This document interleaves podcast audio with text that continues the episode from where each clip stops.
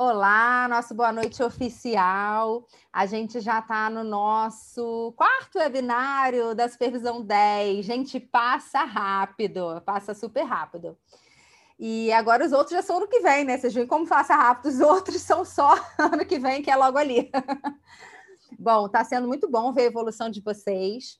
É, cada uma com seu jeitinho, né? Inês está chegando. Boa noite, minha amiga querida. Oi, linda. Boa noite Todo a todas.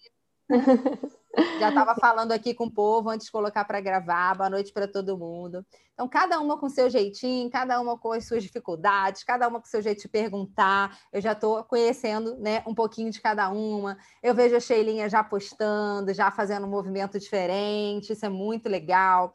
Né? A Simone bem dedicada ali em saber o objetivo SMART, começar bem um case. Isso é muito importante, porque quando a gente começa bem, gente, é 50% do processo.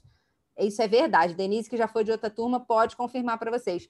Inês, que é trainer e mentora, pode confirmar para vocês. Quando a gente faz uma primeira sessão muito boa, mesmo que não tenha ficado tão excelente o objetivo, mas a gente já conserta logo, é, é meio caminho andado.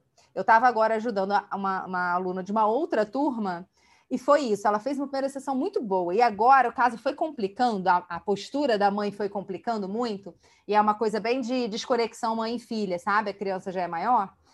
E, e aí ela, ela se remetia à primeira sessão e aí ela ia desfazendo os nós que a mãe ia trazendo. De tão boa a primeira sessão que ela fez, sabe? Sabe aquelas anotações que eu falo para vocês assim? É, pegou alguma coisa na primeira sessão que não entrou em objetivo e evidências, coloca naquele campo que, que tem ali que eu dou para vocês. Apareceu ainda. Eu já botei esse arquivo no WhatsApp? Acho que não, dessa turma. Esse que eu, que eu, às vezes, quando eu falo case aqui, ele está no fundo, eu vou você colocar para você. nem aquele caso que você disse que ia colocar, lembra? Você disse que ia colocar um case no WhatsApp, você não colocou nem isso, hum. nem a hum. questão do objetivo, que você disse que ia ter uma, uma coisa que você dizia, tem as palavras que não, só que alguma coisa que ia dar de ah, dica. Ah, as palavras que não fiquei devendo para você. Me cobra lá realmente, eu vou botar agora. Estava enlouquecido, mas agora tudo se acalma desses dias. É... Né, Inês? Acabou o ano agora para gente. Essa é a última aula que eu estou dando esse ano. Tá bom demais. Hoje está leve. Eu, eu, as palavras eram mais para você, Rita, porque a maioria das pessoas tem o CPN, tá? Então me pede lá. Ah. Palavras que eu coloco. Mas eu gravei no áudio. Eu lembro que eu gravei para você no áudio. Até botei assim, são essas palavras você aqui. Você deixou algumas coisas, você falou. Isso. Eu acho que está completo no áudio, mas não tem problema. Eu posso digitar para você, tá? Que aí você favorita e fica lá. É, do case, eu não lembro o que, que eu falei para vocês. Foi do primeiro case da gravação, primeira aula que a gente foi, fez. Faltou botar foi. o case escrito, é isso? Isso. Beleza, isso. vou botar lá. E esse, esse que eu vou colocar é em branco, esse que eu falei agora, é o modelinho que eu uso. E aí vocês podem usar também. Eu coloco aberto para vocês poderem editar, e aí vocês botam o logo de vocês, enfim, muda a cor, né? Ou só se inspira e faz o seu novinho, como você preferir. Porque ele tem esses itens assim como é que foi o primeiro contato com o cliente? Se eu, deixa eu aceitar a Cleice aqui. Como é que foi o primeiro contato com o cliente? Porque às vezes o primeiro contato da demanda não é o que aparece direito na primeira sessão. Geralmente tem a ver. Normalmente tem a ver, mas tem família, já aconteceu, da família falar que está procurando por uma coisa e na primeira sessão não aparecer nada dessa coisa que ele falou. Então também acontece. Aí tem os, os, itens né, do script principal da primeira sessão, e tem um campo que eu coloco que é assim: apareceu ainda. Sabe aquelas informações que vêm, a gente fica com a pulga atrás da orelha, mas que às vezes não entra no objetivo? É bom você anotar, porque isso pode aparecer de novo. Se o seu feeling tiver certo, isso vai aparecer de novo num outro momento, sabe? Então é, é bem legal. Por exemplo, nesse caso que eu estava ajudando a aluna hoje, é, ela a mãe, uma das queixas da mãe é que a filha não conta as coisas para ela. Ela tem que ficar sabendo das coisas da filha pelos outros. Ok? E aí, olha, olha que sacada legal da Kid Coach. E aí, quando a, a mãe chega, né, e fala para ela numa determinada sessão assim: Ah, eu até menti para minha filha, falei com ela que eu instalei um aplicativo no celular, que eu sei tudo que ela faz. Olha que forte. E aí a, a Kid Coach perguntou: Mas você instalou de verdade? A mãe confirmou: Não, é mentira, eu só falei para fazer aquela pressão, e aí, né, fica assim, e aí ela não, né, teoricamente não faz nada errado. E aí a Kid Coach perguntou para ela se era assim que ela queria conduzir, né? Se estava funcionando, aquela pergunta clássica do Kids, né? Tá funcionando? E a mãe falou: tá, tá funcionando. Só que veja, gente, como que a mãe sabe que está funcionando? Ela não sabe. Ela acha que está funcionando. Porque, no fundo, se a filha estiver fazendo alguma, alguma coisa errada, não tem aplicativo e ela não está sabendo. Então, ela prefere crer que está funcionando, vocês percebem? Mas ela não tem indício nenhum de que está funcionando, porque, pelo contrário, é, se eu, por exemplo, a Inês também tem, né? Meninas maiores aí. Se a Inês dá um eletrônico e não falou que botou aplicativo, o que, que a Inês pode fazer? Filha, deixa eu ver o que, que você está assistindo. Hoje a Malu foi para o banheiro e ficou um tempo. Ela estava num, num, negocinho da Barbie de botar roupa. Lembra aquelas bonequinhas de papel que a gente usava antigamente? É a mesma coisa, né, gente? Só que agora puxa a roupa assim com o dedo, escolhe outro sapato, bom barato. Aí eu, eu tava demorando no banheiro, eu falei, Lua, tudo bem aí? Tá, mãe, não sei o que, não sei o que, tô só demorando. Falou que era coisa mesmo de banheiro, né? Aí demorou mais um pouquinho, falei, filha, abre a porta agora, por favor. Tá? A mãe tá preocupada, você tá aí. Porque a gente tem que olhar, gente. Essa é a realidade. E mesmo se não tivesse com, com o celular na mão, tinha que olhar, né? É, é, é isso. Quando ela diz que instalou o aplicativo que vê tudo, ela perde essa voz, que é dela, de autoridade, percebe? Aqui tem a autoridade, aqui tem a privacidade. A gente tem que encontrar um, um meio do caminho, né? Conforme a criança vai crescendo. Enquanto a criança não tem essa de privacidade, não, porque a responsabilidade é nossa. Então, você cria uma viagem, e aí outra coisa, que isso aqui de coach sacou e foi trabalhando com ela. E outra coisa que eu ajudei aqui de coach a ver que foi o seguinte, falei, tem uma pergunta aí que é muito importante. É, e aí ela fez outras perguntas também, eu ajudei com outras que é, por exemplo, o que você, se você não tivesse falado isso para ela, né, que é uma ameaça, né? Essa fala do aplicativo é uma ameaça. Então aqui de coach perguntou para ela, você percebe que é uma ameaça? A mãe não tinha percebido que isso era uma ameaça. Essa palavra é forte, né? Então, quando você pergunta para a mãe assim, você percebe que isso é uma ameaça? A mãe dá aquela, né? E a gente pode perguntar, a gente está aqui para isso. E, e aí, eu ajudei a Kid Coach a fazer uma outra pergunta que ela não tinha feito. E se, se você não tivesse feito essa ameaça, o que ela estaria fazendo de errado? Pode ser até que ela esteja, mas na crença da mãe, ela não está fazendo algo de errado porque a mãe falou isso. E aí é legal a gente ver, é importante a gente ver, né? A, qual é a fantasia da mãe. O que, que ela estaria fazendo de errado, percebe? Porque ou houve algum fato real, ah, eu vi ela vendo um filme que não é para a idade dela, uma cena de sexo que não é para a idade dela. Ok, houve um fato real. Se não houve esse fato real, é a expectativa da mãe, tem? São medos nossos de mãe. Mas se não teve fato, ainda não teve fato. Né? Então, ajudei a Kid Coach a ir fazer essas, essas perguntas a mais. E a pergunta principal aí seria: é, que aí ela retomou da primeira sessão, não fez a pergunta exatamente assim, mas agora ela vai ajustar e vai enquadrar ainda melhor. É, você estudou com a Adri, Denise? Você estudou com a Adriana Andrade? Era da sua turma? Não. Acho que não. Ah, o pessoal que estava no TG, ela estava no TG ontem também. Não sei se alguém estava nessa, nessa turma dessa aqui de coach. A Inês sabe quem é a Adriana Andrade? Sabe, né? Muito querida ela. Está atendendo muitíssimo bem.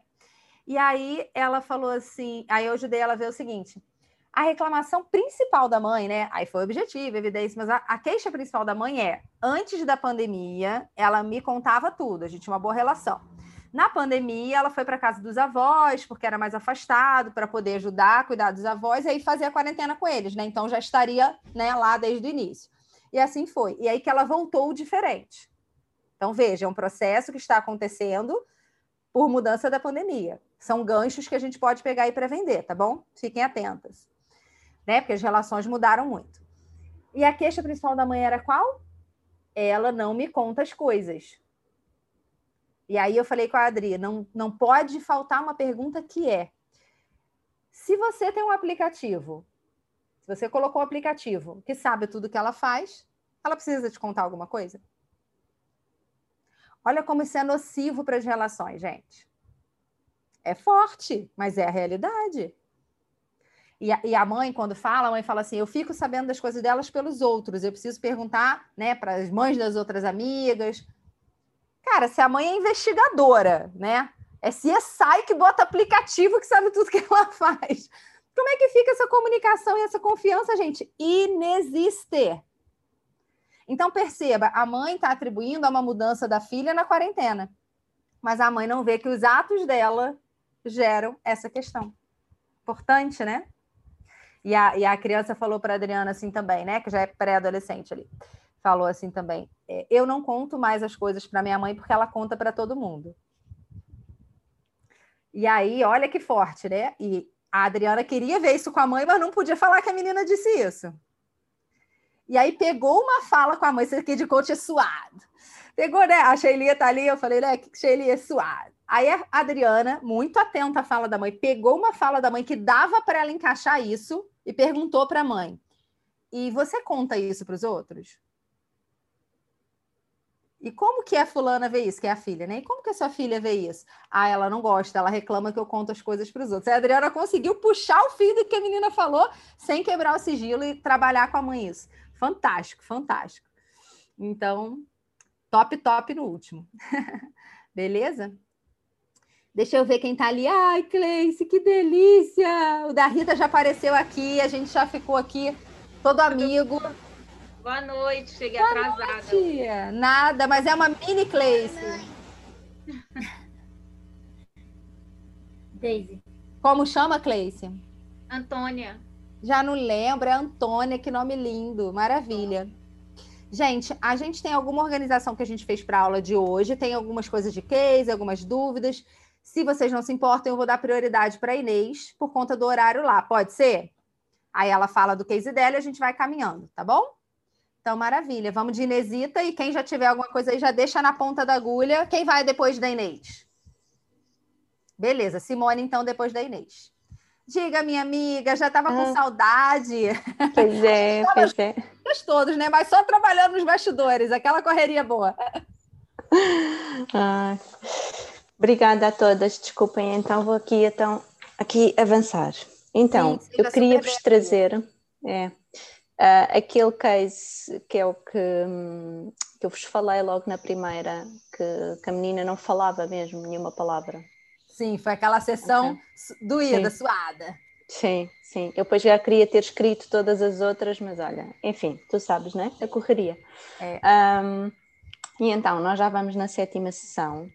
Uh, é Inês também que ela se chama, tem 12 anos. Tá? E de facto, na primeira sessão, aquilo que tinha acontecido é que ela não tinha, não, não dizia nada praticamente. E eu fiz aquilo que tu depois me chamaste a atenção de lhe dizer, então agora escreve o que é que tu queres. Eu estava-lhe a facilitar o caminho, né? Pronto. Foi, de ficou... bom, foi de bom coração, só não é que de coach. Essa ficou a sério. É igual, é, igual, é igual mãe e pai, né? Que é, tipo assim, faz para ajudar. É muito comum é, os pais trazerem a criança, porque ela não se expressa, não fala o que sente, não fala o que pensa, não se expressa. E quando a gente vai para a primeira sessão, o pai ou a mãe falam pela criança. Por quê? Que em algum momento essa criança parou de se expressar né, mais naturalmente ali no seu desenvolvimento e os pais foram ajudar. Só que nessa de ajudar, às vezes a gente faz por eles. Só fazendo paralelos, Inês, estou te interrompendo, mas é rapidinho, porque aí eu já dou assim, uma ideia de outros casos. Mesma coisa quando os pais trazem é, casos de que a criança não fala, né? A criança não fala porque tem alguém falando por ela. Se a fono disse que ela tem condições de falar, se o pediatra disse que ela tem condições de falar, é quando ela fala ah, alguém já deu a água. Quando ela fala mãe, a mãe já apareceu. Então, se ninguém estimula, ela vai ficar numa letra ou nenhuma. Tem criança que aponta e os pais já fazem. Gente, eu já atendi várias famílias com criança de três anos que não falava direito. E era comportamental dos pais, ok? Então, só para vocês traçarem o paralelo, é a mesma coisa. Por isso que a Elisita pegou essa assim da gente não facilitar, porque se, a, a gente pode facilitar em outras coisas, mas a gente não pode facilitar o que é a maior necessidade da criança ali no processo, que é o caso do, do que a Inês viveu lá. Sim, sim. E depois eu, eu vou te dizer, eu, eu até já vou bem tranquila para as sessões, mas olha que eu para esta segunda eu ia. E agora, se ela não fala?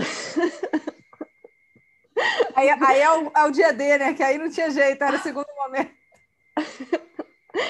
E foi muito engraçado, porque foi um bocadinho como. Assim, eu, eu tenho que esperar o tempo dela, isso é tranquilo. E é um tempo longo, mesmo. Olha, okay? para você, amiga, que é super paciente dizer isso, eu tento dimensionar você conseguiu Sim. contar quantos segundos ela costuma demorar para responder? Talvez uns dois minutos. Caramba, é muito é tempo. Muito. É muito. Eu acho que é o maior tempo que eu já ouvi em supervisão. Eu não peguei tanto tempo. E olha que eu espero. Eu depois digo-lhe, olha, agora precisamos de uma resposta porque eu preciso de avançar. Sim. Não é? E portanto as coisas já estão bastante melhores, não é? Eu estou a falar os dois minutos no início. Tá? Sim, que ótimo. E é legal, Inês, depois, se você puder, fazer essa evolução para os pais.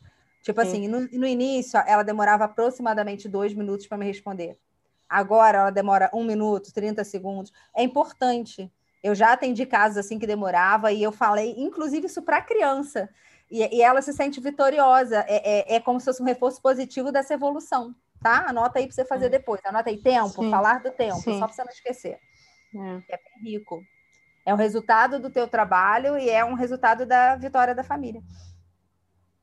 Mas eu depois, na sessão com os pais, uh, eu tive que chamar a atenção, não é? Pronto. Porque realmente eles na primeira, eles respondiam tudo por ela, não é? Sim. Pronto. E então nós uh, viemos saber como é que eram os avanços, eles disseram que ela já estava a dormir na cama dela, que era outra coisa, que já não estava com tantos medos, que já estava, que ela já começava a dizer que queria ir para a escola, já começava a dizer que se calhar até tinha vontade de ir para a escola, não é? E, e depois eu perguntei-lhes, uh, mas vocês percebem que na primeira sessão ela não respondeu porque vocês não lhe davam esse tempo. Ela, cada um tem o seu tempo para responder e ela precisa do dela. Pronto. E que e... isso vai diminuir, né? É, isso é que é legal de ver. Isso não vai piorar. Quando vocês fazem isso, isso vai melhorar, isso vai diminuir, como é o que está acontecendo aí na comunicação contigo. E foi muito giro, porque o pai trouxe uma coisa assim meia assim, com vergonha. Uhum. Dizer que tinha vergonha disso. Não é? Da forma de funcionamento dela? É. E eu disse assim, eu percebo. Que forte, né, gente? Olha que forte isso. É. Mas eu disse assim, eu percebo. Nós temos tendência a querer mostrar aos outros que a nossa filha é fantástica, não é? E que ela vai responder logo e que vai dizer tudo. Eu percebo. Agora, se responder por ela, também não está a ajudar a que ela alguma vez ela realmente consiga responder. Perfeito, perfeito. Hoje eu trabalhava com uma mãe que ela não deixa a filha se vestir. Eu atendo a menina, né? Ela tem 12 anos. A mãe escolhe as roupas dela. Né? E quando a menina agora maior começou né, a bater de frente com isso, está sendo um problema, enfim, está em processo comigo. E a mãe dizia assim: Eu sei que eu estou fazendo errado, mas eu não consigo deixá-la sair toda trocada. Eu não consigo, Daisy. Quando eu vejo que ela está toda descombinando, que ela está com sete cores, eu não dou conta. Aí eu fiz a seguinte pergunta para ela: O que está te incomodando quando ela sai com sete cores? E aí ela disse: O que os outros vão falar? E eu disse: E o que você quer fazer com isso? Ela disse: eu sei que eu preciso fazer terapia, mas não quero fazer nada. gente, olha, é, é, é de uma profundidade, é de uma sinceridade. Quando a gente chega nessa conexão com pai e mãe, é muito lindo, entendeu? Porque ela tem total consciência que ela não tem como ficar vestindo uma criança de 12 anos, mas ela fez sua vida inteira. E a menina demorou para se rebelar, né? Porque a minha com seis já não, já não me dá esses moles. Mas assim, Cara, isso é uma dor, gente. Isso eu estou contando um fator, né? Tem outros fatores, é claro, do processo. Mas esse já é um problemão para ser resolvido. E a mãe já sabe que tem a ver com questões pessoais dela, mas ela fala: eu não dou conta de ir para terapia, eu, eu não dou conta de ir lá falar, entendeu? Com alguém que eu não conheço, barará. E aí eu falei assim para ela: e você me conhecia? Aí ela, né? Porque aí eu peguei ela pelo pé. Eu falei, você tá me falando isso agora, você não me conhecia. Aí ela, ah, mas agora a gente conhece. Eu falei, então, você acha possível? Só vou te fazer uma pergunta. Você acha possível chegar num momento gostoso, igual esse que a gente tem aqui, de confiança, de sigilo, de sinceridade, com uma outra pessoa? Será que só existe eu no mundo? Né? Aí ela, não, acha. Eu falei, eu posso te atender depois do processo de kids. Mas de verdade, eu posso te indicar uma amiga agora, se você quiser, e você começar. Sabe? Para ela ver que, que, que né? Que, que, é isso, é se colocar em ação. Ou seja, saiu com várias novas ações para deixar a menina escolher algumas roupas, mas, gente, é suado. Você vê, é, a gente tem pensamento, sentimento e ação, lembra? Com ela, eu estou precisando começar da ação porque ela ainda não mudou pensamento e sentimento. Na verdade, pensamento, ela já tem consciência, mas o sentimento do olhar do outro, da crítica do outro, são os sentimentos dela que ainda está embolado, que ela já sabe que está errado, ela já se propõe a fazer uma nova ação, aí ela me manda mensagem, né? Ai, amanhã a gente tem o aniversário da minha irmã e ela já escolheu aqui a roupa que ela quer ir amanhã. Eu, eu ajudei ela a ter esse tipo de ação. Por exemplo, fiz boas perguntas para ela chegar à conclusão de que é, se ela não escolher na hora de sair, se a filha tiver escolhido antes, ela já fica mais tranquila, porque ela sabe o que a filha escolheu, percebe? Que ela pode ajudar, mas que ela deixa a filha escolher antes, porque senão a briga é na hora de sair, aí é a pior coisa que tem. Né? Então é, é muito traumatizante. Esses dias ela lavou a cara da menina, porque a menina tinha se maquiado, tinha se maquiado além da idade, mas ela lavou a cara da menina, sabe? Aí o pai entrou no meio, aquela confusão que a menina ia sair com o pai e tava para ela maquiada indevidamente. Então é, é, é, bem, é bem complicado. Vamos de Inesita, que eu estou muito tagarela hoje. Vou tomar água para ficar quieta. Uh,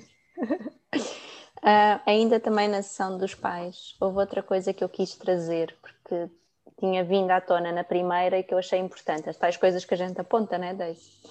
Que era a questão do irmão não saber que ela não ia à escola. E quando Lembro ele trouxe, né? E quando ele trouxe a questão da vergonha, eu perguntei-lhes também: então, o que é que vos faz com que o irmão não possa saber que ela não vai à escola? Né? Tudo a ver com a vergonha. Nossa, que link! Viram, gente, o link? O pai assumiu com muita dificuldade uma vergonha dessa situação ali da família.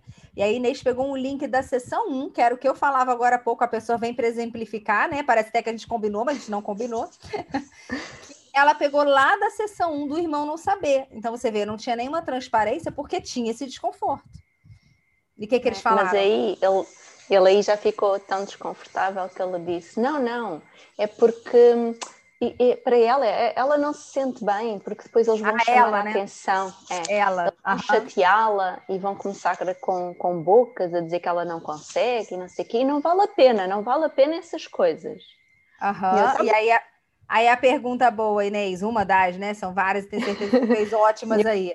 É, e como é que é. vocês acham que a Inês se sente por o irmão não saber que ela vai à escola? Hum, ótima pergunta. Acham que isso é bom para ela? Isso outra, ajuda? Outra né? pergunta. E se as hum. pessoas souberem e forem lhe importunar, como que os pais devem agir numa hora dessa?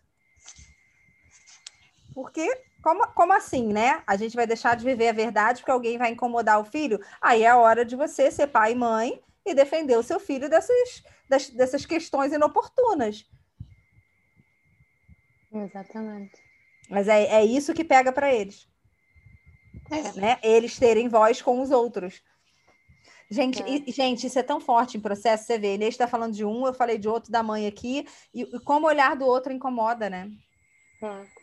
Aqui a única questão chata é que eles estavam a conseguir uma coisa, que era ela ir ao centro de estudos. Aham. E foi, já foi assim uma conquista, porque ela já estava a conseguir ir todas as manhãs. Pronto. E já se estava a dar bem, inclusive, com um dos professores lá do centro de estudos. E agora, na escola, como ela teve boas notas, estão a dizer que não pode, porque acham que ela estão a fazer os trabalhos por ela no centro de estudos. Portanto, ela não pode mais ir. Quem acha? Os pais ou a escola? A escola.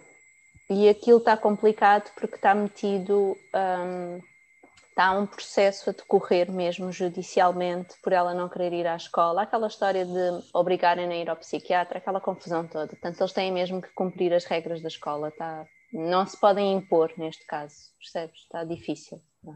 Entendo, peraí, Bem, então vamos lá. A escola que já tinha esse processo, é, falou agora para a menina está indo na escola, é isso? Não, ela, ela supostamente ia começar, vai começar agora no segundo, é, para nós é o segundo período, que começa Entendi. dia 4 de janeiro. Pronto. Entendi. Então é agora que é isso que eu vou ter que trabalhar com Quando ela. Quando começar as aulas, ela não pode estar indo ao centro de estudos. Não. Okay. Entendi. Enquanto tiver Isto é a maneira deles obrigarem a, irem, a ir para a escola, né? No fundo, é isso que eles querem. Sim. E aí, Inês, quem vai precisar informar isso a menina, dar essa clareza, são os pais. Mas já disseram, não, isso já disseram. Ok, para que ela tenha essa clareza. Olha só, isso está acontecendo porque você não ia à escola. Então, essa decisão que era nossa, dos seus pais, nos foi tirada porque a criança precisa ir para a escola. A partir do momento que você estiver indo para a escola com frequência, como manda a lei, inclusive, aí essa escolha de ir ou não para o centro de estudos volta para a nossa mão. Mas neste momento, isso não está na nossa mão. É importante ela saber que é uma consequência dos atos dela. Não estou dizendo uhum. que é uma consequência certa, não, tá, gente? Que eu acho uma consequência bem esquisita, mas não vou julgar isso aqui que não cabe. É, é só para ela ter essa informação e ela saber que o que pode mudar isso é a atitude dela de ir para a escola. Yeah. Esta semana nós não vamos ter, porque é antes do Natal, mas na outra vamos, porque eu pedi. Uhum. Porquê? Porque vai ser mesmo antes do começo.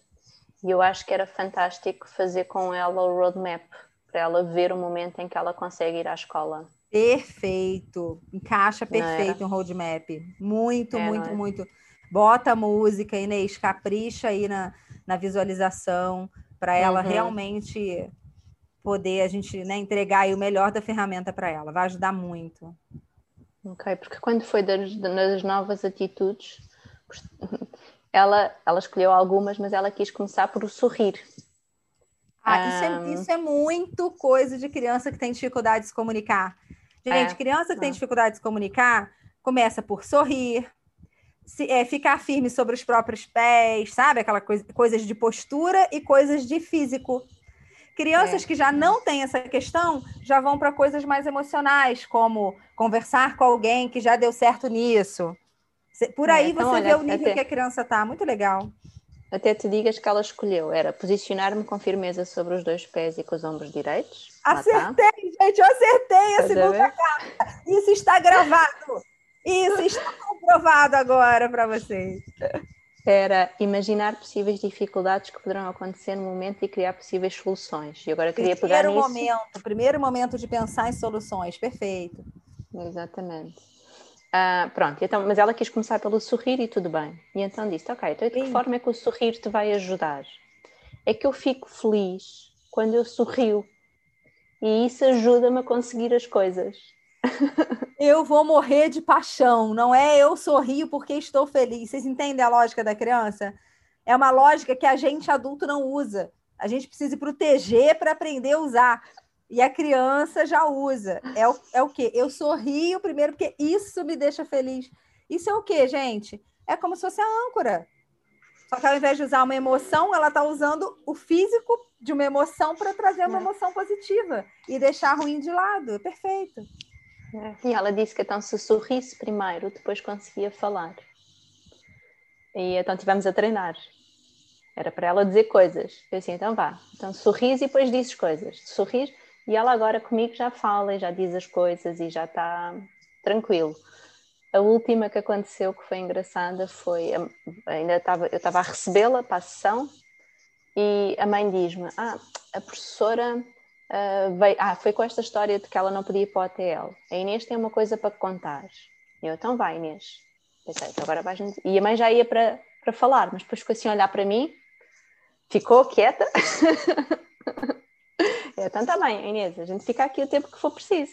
Podes-me contar, não é? Olha, demorou, porque ela quando está com a mãe, demorou.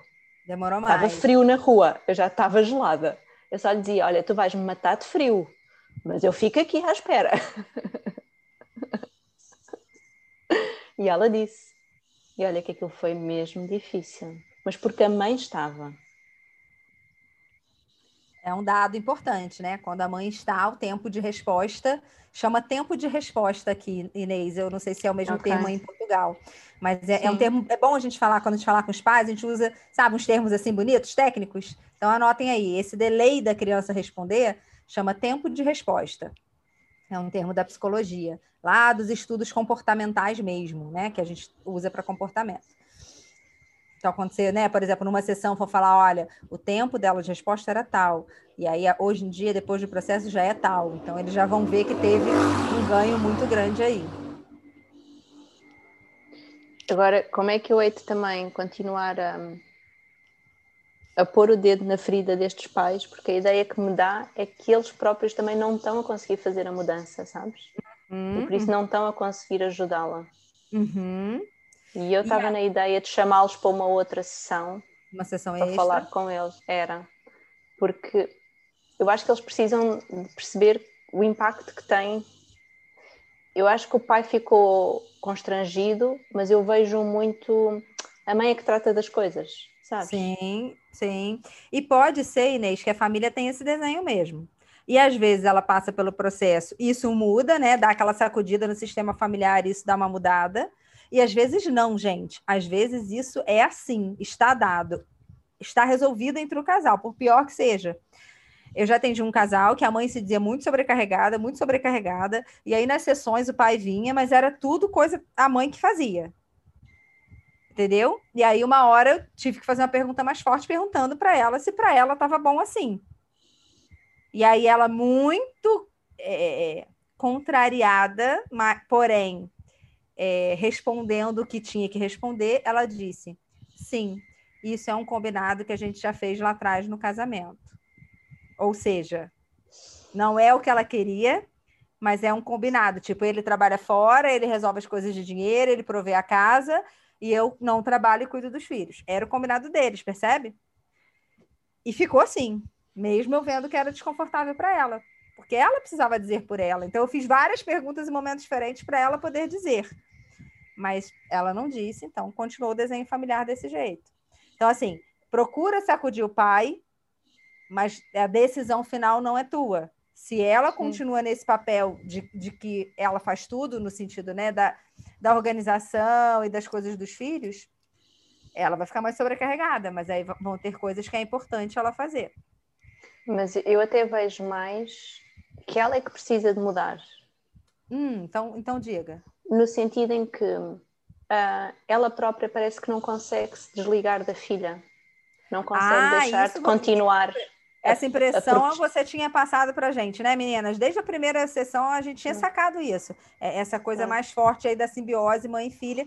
Tanto que teve as perguntas, né, sobre como ela ficaria se a filha fosse para a escola, né? Aquela, aquela organização uhum. da vida dela, eu me lembro bem.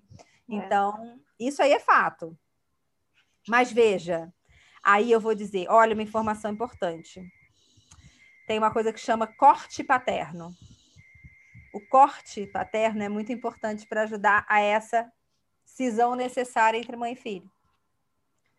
Ou seja, as famílias que têm o pai presente, isso é mais fácil para a mãe, porque realmente a gente vive uma simbiose com a criança, né? Ou a gente vive porque a criança estava na gente, né? Eu trabalho muito com adoção. Ah, então a mãe que, que adotou não tem simbiose? Tem também, porque tinha uma expectativa muito grande e tem um, um, desejo muito grande que aquilo dê certo, e às vezes também tem a simbiose, mesmo não tendo filho da barriga. Então, o homem acaba ajudando a mãe a fazer esses cortes. Entendeu? Às vezes, numa fala normal do dia a dia, né? Do tipo, não, ela vai à escola ou deixa que eu levo. E aí, quando o pai fala coisas do tipo, não, eu não vou levar porque senão ela chora mais comigo do que com você. Opa! Não está uhum. ajudando. Não está ajudando. É a hora dele falar assim: não, eu vou levar porque tá difícil para você e eu vou levar. Porque isso eu posso fazer. Entendeu? Mas essa decisão desse arranjo é deles. Pode ser que já seja a hora de um jogo das decisões, uhum. mas também, gente, mas também é, falava com, com outra, com a Adriana com outra pessoa da outra turma hoje. Vamos lá. Vou dar dois exemplos aqui para vocês entenderem o que eu vou falar com a Inês agora. O que mais funciona é a gente deflagrar e fazer perguntas claras para a família sobre isso. Inclusive, às vezes não marcando a próxima sessão enquanto eles não façam a ação proposta. Exemplo. Exemplo. Sim, Denise, já precisei fazer isso algumas vezes. E outras supervisionadas também. Exemplo. Você deu sobre regras combinadas. Aí eles iam fazer naquela semana, não fizeram. Aí eu fazer na outra, não fizeram. Ia fazer na outra, não fizeram. E você vê que precisa fazer regras combinadas. É a hora que você fala assim para a mãe: olha, é, vejo, né? Você pergunta, faz ali no acompanhamento, e aí, foi feito regras combinadas? Não foi feito. E aí você fala coisas do tipo: olha, para o tipo de demanda que você tem, o tipo de necessidade que você tem, eu tenho várias outras ferramentas aqui, mas essa é a melhor. Então, enquanto você não fizer essa, não, é, não adianta a gente caminhar, porque o processo ele vai caminhar para o sucesso conforme as ações. Eu não tenho como ir fazer regras e combinados na tua casa. Eu posso te ajudar por áudio, por vídeo, pelo que você precisar. Você vai fazer e não vai dar super certo de primeira, ou surpreendentemente, quase tudo vai dar certo de primeira, e tudo bem. Mas se você não faz, eu não sei mais como te ajudar. É, é, é simples assim. Porque senão a gente vai encher a pessoa de ferramenta, a gente, como Kid Coach, se sente mal, não é? A gente vai se sentindo impotente porque a coisa não está caminhando. E aí você fica assim, Deise, que ferramenta? Deise, que ferramenta? Mas se ela não fez um mindset da positividade e não fez em regras combinados, o que ela quer se chama milagre. E aí tem que ir em alguma religião, não é contigo. O exemplo de hoje que eu estava ajudando na outra turma. A criança tem diabetes e reclama que a mãe cobra ela o tempo todo de fazer aquelas medições da diabetes, ok? Também já é uma criança maior. E a mãe é, falando que lembra porque ela não faz, né? Então, aquela coisa, não, a culpa é dela, a culpa é minha, enfim, mas isso está atrapalhando. Legal. Aí a mãe propôs. Então, eu vou fazer um quadro, né, com os horários que tem que fazer. Tem algumas exceções, mas aí a gente trata de exceções separadas, mas com os horários que tem que fazer. E aí ela vai ali e coloca a medida. Então, eu passo pelo quadro, sei que foi feito, não a cobro. Ela também vai se autorresponsabilizando. A filha super topou, maravilha. Quarta sessão, o quadro não está feito. Por que, Senhor, esse quadro não está feito? Basta uma cartolina, uma caneta. Você entende? A questão é que a mãe quer ficar cobrando, a mãe quer controlar, ou a mãe não tem confiança que a filha vai fazer. Mas se ela ainda não fez o quadro, ela não deu a chance da menina fazer ou não. Não é assim, ela fez o quadro e falou, ela não mediu nenhum horário. Ou ela mediu quase todo horário, mas o horário que é mais perigoso ela não mediu. Não tem informação, porque não foi feito. E aí é a hora da Kid Coach cobrar, e a Kid Coach falou com a mãe, né? De uma forma Kid Coach, ok? É, tem essa ação aqui que foi proposta por você, fulana, né? Para a mãe. Que foi proposta por você e muito bem aceita pela sua filha e que ainda não foi feita. Eu não consigo entender. Você consegue me dizer porque parecia uma ideia muito boa. E quando ela não é executada, não passa para o próximo nível. Percebe? E aí, agora foi a última sessão que ela teve com a mãe. Vamos ver como é que fica na próxima. Deixa eu aceitar a Sheilinha aqui. Entendeu? Sheilinha caiu. Então, de novo. então, achas que agora com os pais é, é continuar? É, é, é enquadramento das ações que eles se propuseram e de repente não fizeram. Se já fizeram, aí pode ser necessário um jogo de decisões para que eles pensem em novas ações mais impactantes. Ok. Boa. Tá? Tá. Então, só para eu repetir. Obrigada. O jogo das decisões, ele vai ajudar vocês a dar uma sacudida nos pais para ações mais impactantes, né? Que são aquelas cartas levinhas, né? Do dia de fúria da Márcia.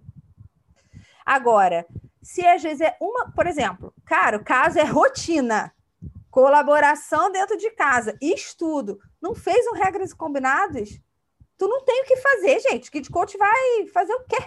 Não tem como. Tem...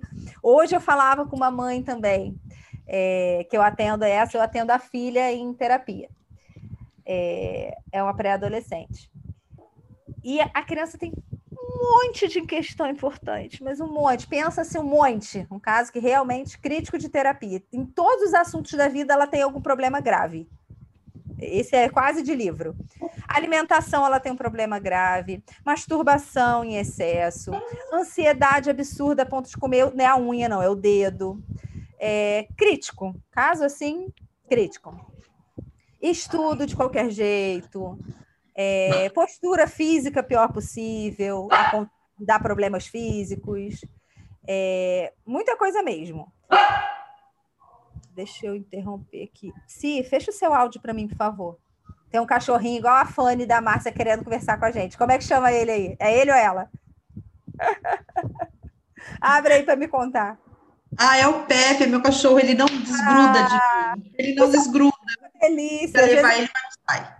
Às vezes a minha gatinha está aqui também do meu lado. Esses dias eu estava dando aula e ela fica aqui dormindo na preguiça. Eu boto. Tá, tá calor a beça, né, gente? E aqui na Serra a gente não tem quase ar-condicionado. Aí eu boto um ventinho aqui do lado. É, hoje ela não tá, não, mas ela deita aqui do lado e fica. Aí esses dias ela acordou, acho que ela queria sair, que a porta fica fechada, né? Aí me mordeu para sair. Aí eu tô dando aula e eu fiz assim, na aula. Muito bom. E a Márcia tem a Fanny, que a gente chama de Faniquita, que a Márcia também, volte e meia, vocês devem estar vendo em live dela, tem a Fanny latina. Muito bom. E aí, gente, é, a mãe não faz uma rotina com a criança. Esse caso crítico da terapia que eu estava falando. Não tem, é, é, muito problema que se não partir de um, de um mínimo, né? E aí a mãe falou comigo, ah, ela está muito mais ansiosa porque ela está nos eletrônicos.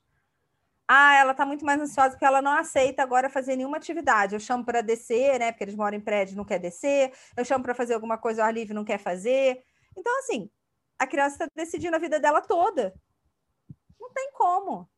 E eu perguntei para essa mãe hoje, eu falei, quem está mandando na vida da fulana? Aí dá aquele, né? E aí ela, eu. Aquele eu que nem ela acreditava. Aí eu falei, vou perguntar de novo. Quem está mandando na rotina, no dia a dia da fulana? Aí ela. Ela, né? Falei, não sei, é? Vou te dar exemplos. Você falou para mim, o pai, isso, isso, isso, ela não respeita. O pai, isso, isso, isso, aquilo, ela não faz. Eu, isso, isso, isso, ela não aceita ir. Eu, isso, isso, isso, ela não me ajuda. Ela lava a louça comigo dois dias depois, não continua. É, é complicado, gente, mas a gente precisa olhar para isso. Aí não faz um quadro de rotina, não senta para conversar. E é criança grande, se não conversar, mas não vai levar na, em nível nenhum de enrolação. Quanto maior, mais difícil. E aí eu fiz uma pergunta para ela assim: é, deixa eu te fazer uma pergunta. Não tem, parece não ter nada a ver com o que a gente está conversando, mas tem. É, você tem expectativa que com 15 anos, ela esteja fazendo o que dentro de casa? Te ajudando com o quê? Colaborando com a casa em quê? Como é que você imagina que vai estar os estudos dela? E aí a mãe começou a me dizer. E aí eu perguntei para ela: como isso que você quer aos 15 anos vai ser plantado? A partir de que idade? Porque aí, gente, eu fico um pouco revoltadinha com os pais. Aí eu preciso usar todo o meu não julgamento e toda a minha empatia. Porque os pais não, não é, é ensinam, né? Não fazem a criança viver aquela rotina. E aí, um dia eles caem da cama e falam assim: não, mas ela já tem 15 anos, ela tem que me ajudar a lavar a louça. Mas nunca lavou. Não, mas é um absurdo ela com 13 anos não arrumar a cama dela. Mas nunca arrumou. Isso precisa começar em algum momento. Se você tem a expectativa que ela vai estar fazendo isso bem aos 10, você precisa começar antes dos 10. Se você tem expectativa que ela vai estar fazendo isso aos 15, você pode começar um pouco mais tarde, mas precisa começar em algum momento. Então, não dá para caminhar com, com, E aí você precisa assim, falar mesmo com os pais, assim, bem tranquila, tranquila. Eu não consigo entender o que está faltando para vocês fazerem regras e combinados. Me ajuda a entender para eu poder ajudar também mais vocês? E aí você vai ver, gente, é crença ou não priorização na maior parte dos casos, crenças do tipo: isso não vai funcionar, a gente vai fazer e daqui a pouco já não vai funcionar mais. É, ou ela vai falar o que ela quer. Então, como eu não tenho voz ativa para colocar no regras e combinados o que eu quero, a gente não faz. E aí eu prefiro ficar falando e reclamando e pedindo a ela dez vezes ao dia, mesmo que ela não faça. É louco, né? Mas é isso. Outra crença. É, a criança não vai responder nada, a criança não vai participar. Essa é a criança mais furada do mundo, né? Porque todas as crianças participam desse negócio. Eu já tive dois relatos de criança que não aceitou fazer regras combinadas. Isso já aconteceu com, com, com dois relatos. Por que, que vocês acham que uma criança não aceita? Então vamos lá, a mãe sentou, estava ali com papel, canetas e falou: filhos, agora, filho, agora a gente vai falar aqui de algumas coisas que a gente precisa conversar, né? é, você não está tomando banho com a frequência que precisa, a gente vai falar disso agora. Enfim, explicou, né? Trouxe ali a problemática e começou a fazer os passos regras combinados. E a criança simplesmente não ficou na sala, subiu no sofá, jogou almofada, se negou. Fisicamente não foi possível. Não foi possível nem começar. O que? Vamos ver se o filho de vocês está bom. O que está acontecendo com essa criança, com essa família? Os pais estavam lá, os pais estavam fazendo os primeiros passos ali bonitinho, começando bonitinho. O que, que vocês acham? Gente, às vezes a minha boca brilha, porque agora eu uso o batom do Zoom. Vocês sabem que o Zoom tem batom? Não tem aqueles filtros virtuais? Agora também tem batom virtual. Olha que chique.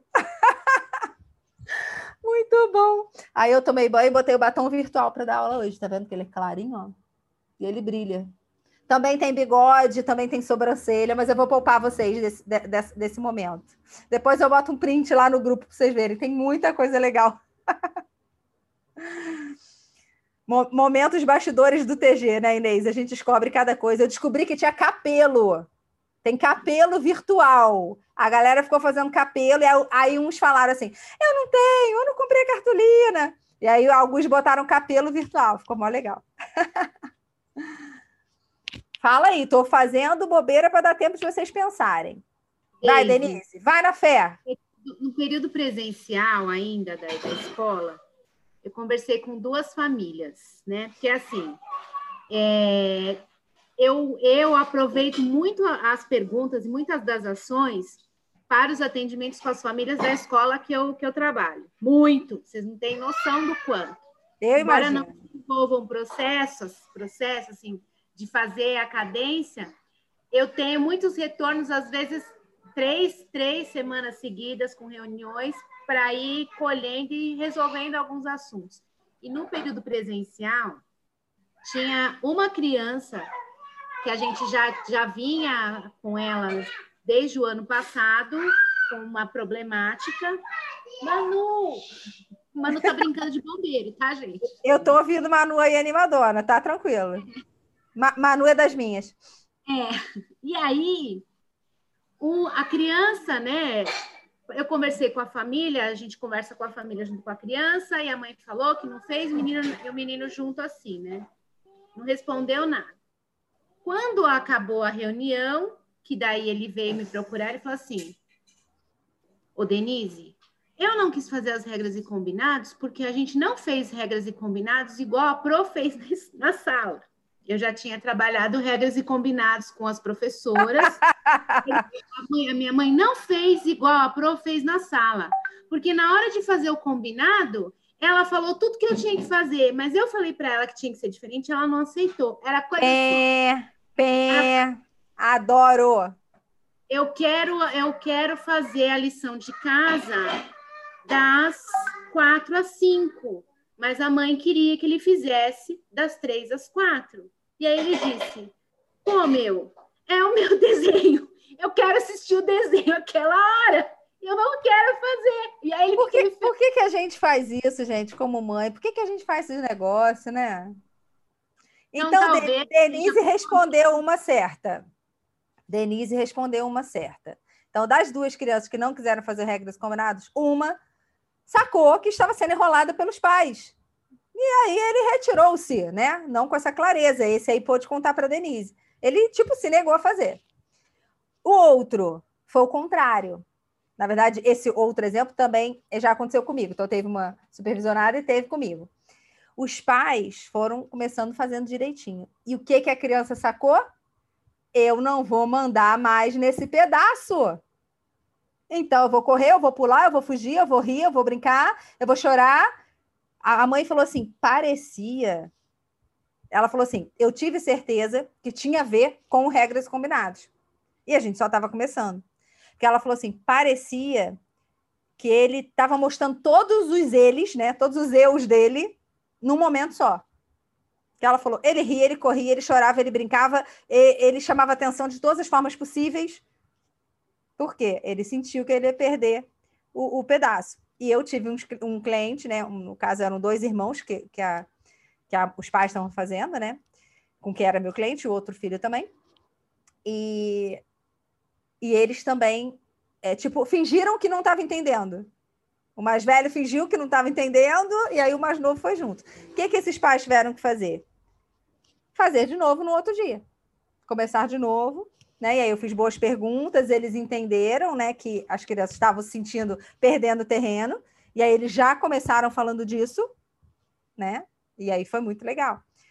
Só, gente. Então, assim, não tem como. O que pode acontecer em regras e combinados é fazer vários itens, e alguns itens a criança já fica ótima de cara, e outros não. E aí precisa ajustar horário, como a Denise falou aí em algum ponto.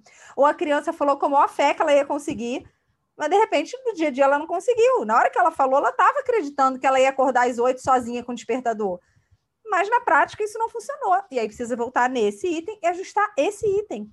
E como a gente tem uma visão né, negativa, às vezes os pais olham e falam que não está funcionando. Então a gente precisa ter abertura, paciência e acreditar na gente como mães, né, gente? Por isso que eu falo, mães e pais. É muito importante vocês fazerem o reforço positivo para o cliente adulto quando ele está na frente de vocês. Não olha só porque ele não fez. Então a Inês está ali, vai olhar agora para os clientes dela porque está faltando. Vai, é claro, ela está lá na sétima sessão. Mas é importante ela reforçar o que esses pais já conseguiram. Então, falar também da evolução da criança também em sessão, para que os pais fiquem felizes pelo que a criança também já conseguiu. Então, é muito importante falar isso, porque senão a gente desiste. A gente fica com aquela sensação que não está funcionando. Tá bom? E sucesso de processo é ação, mais ação, mais ação, mais ação. Não tem, não tem milagre, não. Às vezes a gente se exige muito como pai, a gente se cobra muito como pai e mãe. E aí, porque um dia não deu certo, ou porque um dia a gente gritou. Cara, a gente vai gritar. Mas se a gente gritava de segunda a segunda e agora a gente está gritando toda terça, cara, aceita que é, foi isso que você conseguiu para agora. Você ainda vai sentir mal depois que você gritar na terça? Vai. Você ainda vai sentir mal de esfregar a cara da criança porque ela estava maquiada e, e não era para sair daquele jeito? Vai. Mas como essa mãe veio me contou, eu tenho certeza que nunca mais ela vai esfregar a cara da filha. Ela pode fazer outra coisa, né? Mas assim, vai baixando essas coisas mais bizarras ou mais frequentes que a gente erra, isso vai baixando. Quer dizer que a gente vai ser perfeita? Quer dizer que eu nunca erro? De forma alguma. De forma alguma. Ok?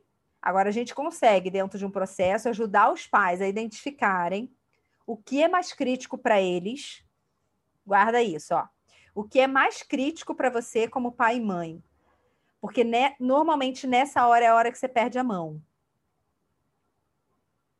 Quem fica à vontade aqui de me dizer uma ou duas coisas que é crítico para você como mãe? Vou dizer aqui para vocês entenderem. Por exemplo, para mim, jogar é, comida fora é uma coisa crítica. Então, por exemplo, ontem a Malu abriu um iogurte, quando eu vi, eu achei que ela tinha comido, hoje o iogurte estava aberto com a colherzinha dentro da geladeira. Isso me deixa possessa, porque se na hora ela tivesse falado que ela não gostou, que ela não queria, sem problema nenhum, era um iogurte novo, ela ia falar: Ih, mãe, não gostei, eu comia o iogurte. Agora, jogar comida fora me tira do sério. Então, assim, eu abri a geladeira, quando eu vi o iogurte com a colher, gente, sangue sobe na hora. Eu preciso chamar, como, diz, como eu e a Márcia costumam dizer, peraí, eu tenho um método, eu tenho um método, eu tenho um método, eu emito esse mantra, juro, gente, eu faço assim. Eu tenho uma Márcia fala que faz a mesma coisa com os netos. Eu tenho um método, eu tenho um método, eu tenho um método. Aí eu me acalmo, né? Se precisar, a gente faz uns seis segundos. Se for o assunto, estou falando que é o assunto mais crítico. Esse do iogurte eu não precisei de seis segundos, não. Mas algum eu posso pedir, precisar. Aí você faz, se acalma. E aí você pergunta, aí você uhum. pensa, gente, o que, que é mais importante aqui? É eu ensiná-la para que ela não faça de novo, porque eu já ensinei e sobre isso ainda não está completo o aprendizado. Então, como que, como mãe que de coach, eu vou chamá-la para olhar para isso, que perguntas eu vou fazer sobre isso, ok? Para gerar um aprendizado para ela. Porque se eu não gero aprendizado, eu vou ver de novo outra coisa que ela vai jogar fora. É simples assim. E a gente perde o foco principal. O foco principal é o gerar aprendizado no que este ser ainda não sabe. Quem ia me contar aí alguma? Alguém quer abrir o microfone? Silvânia, o que te tira do sério sobre filho? Diga para mim. A minha filha, quando ela quer sair, brincar, ela pega a roupa suja e enfia no guarda-roupa. Ah, sei como é que é. Aí é uma delícia, né? E aí, como é que você se sente? Hum, descontrolada. Aí a gente estava brigando para porque a roupa suja não pode ir para dentro do armário, certo? Uma lógica super legal de saúde. Aí a gente pega a roupa suja e passa na cara da criança. Aí não resolve, gente. Não teve aprendizado e a gente perdeu a moral. Entendeu? Não resolve. Acho que dá vontade, dá. Tá, né? E alguém pode ter feito por aí. Com certeza a gente aqui não. A gente aqui nunca fez nada parecido de forma alguma, mas alguém por aí já pode ter feito. Mas a questão é o que você precisa ensinar nessa hora. E aí precisa se acalmar para gerar o aprendizado. Como é que gera? Com boas perguntas. Gente, vou contar uma aqui também. A Malu, não sei por quê, tem uns dois meses, ela resolveu não dar descarga quando ela faz o número dois. Não é sempre, não, é de vez em quando, mas o de vez em quando incomoda, porque quando você chega no banheiro tem um brinde, né? E aí, o que, que precisou acontecer? Precisei conversar com ela sobre isso, precisei ter consequência. E consequência real, uma consequência real. Ela, às vezes, ia para casa de uma tia que estava aqui desde o início da quarentena com a gente. Ela não ia para casa de ninguém, não saía para passear para nada. É, estava né, mais crítico, eu falei que tem mais dois meses. Agora, infelizmente, o crítico está voltando, né? E aí ela ia para casa dessa tia. E um dia essa tia chamou de novo e eu falei com ela, falei, filha, eu não fico confortável de te deixar ir. Por conta da questão do banheiro, imagina se você faz isso lá na casa da tia. Não é legal. Mamãe não fica confortável. Como você se sentiria? Ai, mãe, eu ia ficar com muita vergonha se eu esquecesse a minha tia me chamasse para dar descarga igual você faz. Falei, pois é. Então, o que, que você acha? Eu acho que a gente tem que resolver esse problema primeiro, né? Falei, também acho. Não fico confortável que essa tia é bem rígida, assim, né, de educação e tal, já é mais velha, já é tia-avó dela. Falei, então vamos resolver esse problema primeiro? Sabe? Então, assim, é uma, não era punição, é uma consequência real, é uma vergonha que eu não queria passar, né? Parece que a gente não deu educação, ela também não queria passar, e ela ficou de acordo. Eu falei, é, mãe, acho que a gente tem que resolver isso primeiro. a gente quem, cara pálida? Este problema é seu, falei para ela. A gente quem, minha filha? E ela riu. Mas foi isso, e aí, né, foca para resolver, porque. E aí, o que acontece? Geralmente a gente já está no banheiro, já quer usar o banheiro, a gente dá a porcaria da descarga. É trabalhoso chamar a criança, segurar o seu xixi para fazer ensinamento. Mas é o necessário. Mas o que, que tira vocês do sério? O que me tira do sério é a mentira. Mentira, né, Rita? pense que eu, que eu vou em cima, mas vou literalmente. Eu, eu, eu aí sai todo aqui de coach que existe em mim, desaparece. Todo Comporta... coach. Leia o Gente... comportamento sobre mentira no módulo 2. É, eu já li, já reli. Já releu? Já, já fui, já voltei, até, até oriento os pais, mas aqui eu tô brincando, eu tô brincando. Gente, é porque Gente. são, nossos, são nossos valores, é a nossa história, né? Por que, que para mim é a comida jogada fora? Tem história nisso aí, entendeu? Não é à toa. Né? Isso já foi uma questão da minha vida, e por aí vai. Ritinha, é, quando, e aí, como que a gente né, fica uma mãe que de coach menos sofrida? A gente já cria novas estratégias para esses assuntos que a gente sabe que é crítico. E aí, agora voltando a falar dos pais Ajudem aos pais no processo de vocês, independente de qual seja o objetivo, a ver o que é crítico para ele. Por quê? Chance 1. Um, grande chance do que é crítico para ele ter a ver com o objetivo. Chance 2. Pode até não ter a ver com o objetivo, mas ele vai colocar relação a perder, ou vai colocar um dia legal a perder, ou vai colocar um regras combinadas ou um dia de mindset da positividade a perder por causa desse item. Porque o dia que você se irritou porque alguém mentiu, mentiu, você não quer fazer mindset da positividade. Se não fizer uma coisa, às vezes antes do, de fazer a hora do combinado, você já está cobrando, porque você está irritado. Então você coloca outras coisas a perder. Beleza? Então anotar aí, criar estratégias prévias para o que você já sabe que é um assunto crítico para você. Que tipo de estratégia você pode usar, Ritinha? para essa hora. A criança mentiu, você percebeu que ela mentiu. Qualquer coisa que foi. Você almoçou bem lá na casa da sua avó? E aí responde, você sabe pelo tipo da resposta que não almoçou ou almoçou muito mal. Que, que estratégia você pode usar nessa hora? Vamos ver o que, que Ritinha fala e a gente pode te ajudando. Dez, eu não sei nem falar mais, sabia? Eu tô falando sério, é uma coisa crítica, é uma coisa bem crítica. Eu já usei de todas as coisas, porque assim, aqui em casa é tudo muito combinado, muito conversado. Eu converso tudo. Não tem essa questão de porque é uma criança de 10 anos, então eu converso tudo. Legal. Tudo que eu vou fazer, eu combino. Tudo eu sento com ele, olha, meu filho, e aí? Isso okay, você já, e você já combinou sobre a mentira? Ou melhor, sobre a verdade? Já falei, já falei, assim, já, já procurei saber assim, o que, que acontece quando, quando você mente? Ah, mãe, você fica triste, você para de confiar em mim. Sim, e essa falta de confiança, o que, que vai gerar? Todas essas conversas e assim. além desse trabalho, preste atenção no que eu vou te perguntar, porque é sério. Sim. Eles têm a clareza do quanto isso te incomoda, do quanto isso é sério para você. Se eu, perguntasse para eles agora o que, que mais incomoda para se você fizer para sua mãe, eles falariam que é mentira? Só tem um, é um só. É um só? Ele, eu achei que eram é, dois, eu achei que era nada, o que eu conhecia nada, um menor. Nada, nada, só um. Ele Desculpe. tem clareza, porque teve um dia que eu fiquei tão agoniada que as lágrimas desceram. Ele tá fazendo um joia aí atrás, gente. Eu sou é. apaixonada nesse garoto. Entendeu? E você tá então, tá com assim, fome, né? Tô com fome. Ritinha, pergunta para ele aí. Pergunta para ele aí. A gente espera. Para você ouvir? Ele ouviu? É para você ouvir? Não, é como você preferir. Não perde a tá. oportunidade, não. Pergunta para ele aí. O que, é que, o que é que é mais crítico para mim em relação a você? O que, é que, o que me incomoda mais em você? Se ele fizer errado. O que é que mais me incomoda em você? Ou você não sabe? Não, se, se, ele fizer errado, explica para ele específico. Se você fizer errado, o que, é mais, o que é que mais me incomoda em você? Ouviu? Ouvi. Ouvimos? Mentir? Então ele tem clareza? Maravilha. Aí é porque eu minto, porque eu fico com medo de você dar bronca.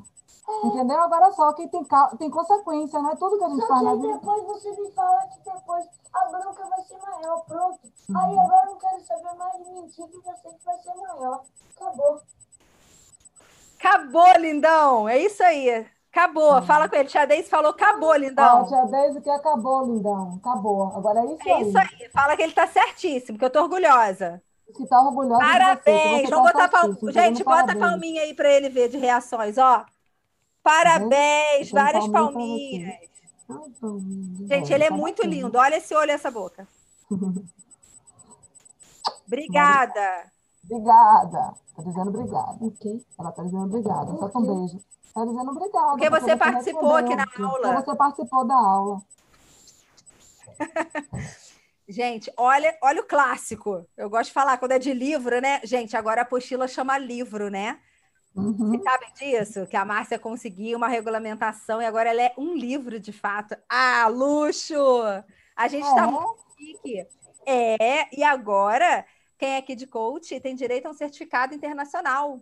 Porque agora, lá por conta de Portugal, da Márcia lá com a Inesita, a gente é european. Eu ainda estou aprendendo a falar, gente. É então, nosso certificado vai ser internacional já, é? E você pode pedir o seu certificado internacional agora para o suporte. Eu boto no grupo depois o e-mail do suporte. Ana quer falar, Ana quer ser internacional. E depois eu volto ali para a gente continuar falando. Posso te ensinar? Ah, professora de inglês, por favor, fala aí. Ainda estou é, aprendendo. É, European. European. Falei que eu estava aprendendo. É bom que eu sou humilde. Será que eu vou gravar? European. Grava um áudio lá para mim no grupo que eu vou ficar treinando. Tá bom. não, não, posso falar errado, gente. Quando eu for lá em Portugal, eu vou pagar mico. Não posso. European. Ah. European. Maravilha. Mas vale para quem fez no ano passado e se formou agora? Vale. Porque Fala a mim também, Daisy, que eu sou na vale. primeira e eu necessito, né? Minha vale meta é voltar para Portugal. Gente, como eu não sou da administrativa, eu não sei detalhes dessa parte, não. Eu vou até perguntar já logo e vou botar o e-mail do suporte para vocês. Mas eu lembro que a Márcia falou que o aluno podia pedir o certificado internacional. Não sei se tem algum custo, esses detalhes eu não sei, mas se tiver algo tipo custo de certificado, não é nada demais, não, tá bom? Eu vou ver e, e boto lá no grupo. Muito bom. E aí, o livro, né, dona Rita, no módulo 2, no assunto mentira, diz o quê? dependendo da pressão que a gente emite, a criança mente porque a gente exerce essa pressão.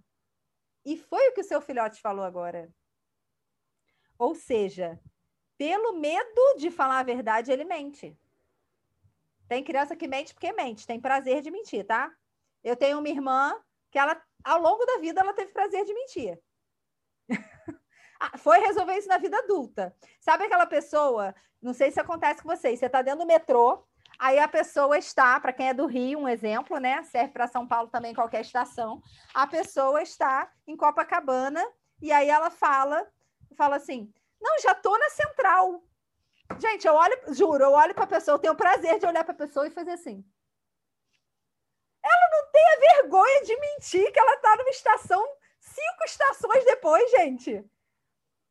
Né? Tudo bem, ela pode estar atrasada e tal, tem lá os motivos dela, da pressão, como disse filha de Rita. Mas tem gente que não. Minha irmã, por exemplo, ela tinha prazer de mentir. Foi desenvolvendo isso ao longo da vida, ela não sabe como, ela só foi resolver na vida adulta, tô falando sério. Só foi resolver na terapia e com o processo de coaching. A minha irmã era aquela que não, não ganhava nada com a mentira, entendeu? Não é a mentira do mal ou para algum objetivo. Eu falava assim: quando ela diz que está no mercado aqui perto de casa, ela está saindo de casa. Quando ela diz que ela está no outro comércio aqui, que já é mais pertinho da minha casa, ela está na altura do mercado. Eu já sabia cronometrar o grau da mentira dela, entendeu? É aquela pessoa que, quando está entrando no banho, fala que está saindo do banho. então, Ritinha, isso é muito importante, a gente leva para a vida. Depois você conversa com ele, a gente viu que ele já captou, mas conversa com ele, reforça o quanto é pior para você quando ele mente, o quanto te faz mal, fala do seu sentimento, sabe? Igual tá lá na comunicação não violenta. Do... É, fala para ele, realmente, reforça para ele isso que ele já verbalizou aqui, então ele já tá com consciência, mas às vezes na hora ainda dá um medo e aí vai dar uma mentidinha. Beleza? eu conversar com ele sobre isso, o que causa em mim, o que gera em mim. Né? Coloquei para ele assim, o que, é que você pensa que acontece comigo quando eu percebo isso? Ótimo. Que você não confia em mim. Porque para mim é uma falta de confiança. É, é como se eu tivesse. Eu coloquei, eu coloquei para ele, às vezes. Mas é você viu que eu... não é falta de confiança? É medo da sua reação? Não é falta de confiança. A resposta dele diz: é medo da reação da minha mãe. Entendeu? Uhum. Então, assim, vai precisar, inclusive, talvez precise, vai não, né? Pode ser que precise, inclusive, algum dia, para acabar de amarrar isso aí, que ele minta e você tenha uma reação mais branda. Entendeu? Para que ele vá entender, a mãe consegue ter uma reação mais branda, então eu não preciso mentir. É, é, é doido, né? Porque parece contraditório. Mas assim, nessa situação e também em outros assuntos, quanto mais branda você conseguir ser, ele vai entender que não precisa mentir, porque mesmo contrariada, você consegue ser mais branda. E às vezes, gente, então vamos lá, Ritinha, vamos voltar para o ponto que a gente estava, ajudando essa mãe aqui. Já te dou a palavra, Aninha. Para criar estratégia, o que, que poderia ser? Por isso é tão importante a gente ouvir o que o cliente fala e ajudá-los a ouvir de verdade o que o filho fala. De verdade. O que é ouvir de verdade? É, inclusive, depois da escutativa, aproveitar na vida aquela informação. Então, agora a gente tem informação que ele tem reação, medo da reação da Rita. Então a Rita pode verbalizar sobre isso, né? Que ele não precisa ter, mas o que, que vai falar mais alto aí? As ações, a demonstração, né? Mais do que a conversa. Então são etapas. A conversa pode ser agora a primeira etapa, ela pode fazer reforço positivo porque ele participou aqui da aula e o mindset dele já mudou. Mas às vezes, na hora do desespero, a ação pode não ser a adequada. Igual a minha cliente falou agora: eu sei que eu tenho que deixar ela se vestir sozinha, mas na hora eu não aguento ver ela com sete cores. Não é assim? Estratégia, por exemplo, Rita, possível. O que, é que você imagina que pode ser uma estratégia para você ser mais branda nessa hora que o mundo turvou, que o, a, visão fechou, preteou tudo quando a, é, ele mentiu? O que, que pode ser uma, uma atitude que você dá conta de fazer? Pensa uma coisa simples. Não, que você ainda não faz. Eu tenho que me calar. Eu tenho que me calar, respirar, calar. sair do lugar, entendeu? Voltar. Então vamos lá, ó, vamos lá se calar, sair do lugar, muito boas, efetivas, isso aí funciona. É assim que eu falo uhum. com a uhum. mãe, gente, é assim mesmo na sessão, animando a mãe. Se calar, sair do lugar. Depois um depois de um determinado tempo que eu me senti mais tranquila, Conversar, Beleza. eu acho que é indispensável. Eu acho que Rita, hoje esse tempo é de quanto mais ou menos? Não, não é, não é exato. Hoje, mais ou menos, se você tivesse agora ficado muito nervosa por uma mentira, daqui a quanto tempo mais ou menos você costuma estar mais calma? Se você tiver se calado e saído do lugar? Normalmente, normalmente uns, uns 40 minutos depois, no máximo uma hora. Normalmente uns 40 minutos depois, no máximo uma hora. Então, que alerta você pode se dar? Se em 40 Nossa. minutos ainda está crítico, antes de 40 ainda está crítico, que alerta você pode se dar? Que alerta eu posso me dar? É. Até 40 minutos você falou que ainda está arriscado. Abrir a boca ou voltar para perto. A depender da situação, porque claro. da situação, se for uma coisa, menos tempo, né? Eu estou dando assim aquela coisa drástica. Isso, estou né? pintando a pior situação, isso. Pois é. Então, o que, que você quer falar para você nesse momento? Se você já entendeu que até 40 minutos ainda está numa zona de risco aí quando o assunto é crítico. O que, é que eu quero falar para mim? Isso, vai tranquila. O que, que, você, que, que você aprendeu dessa vivência que a gente está fazendo aqui agora? Ó, você já falou que é importante se calar, é importante sair do lugar. E mais o quê? Conversar. Conversar depois de quanto tempo? Retomar depois de quanto tempo? 30 40, ou 40 minutos, uma hora, depender da situação antes. Beleza. Então perceba, ó, a Rita se falou isso agora. Você percebe que você se falou isso, Rita? Ou seja, vou retomar depois de 40 minutos, uma hora. Mas então, a gente... que eu quero te dizer, Deus, isso já acontece. Ah. Entendeu? Não é uma coisa que, tá, que eu estou falando agora e faço agora. Eu já faço isso com ele.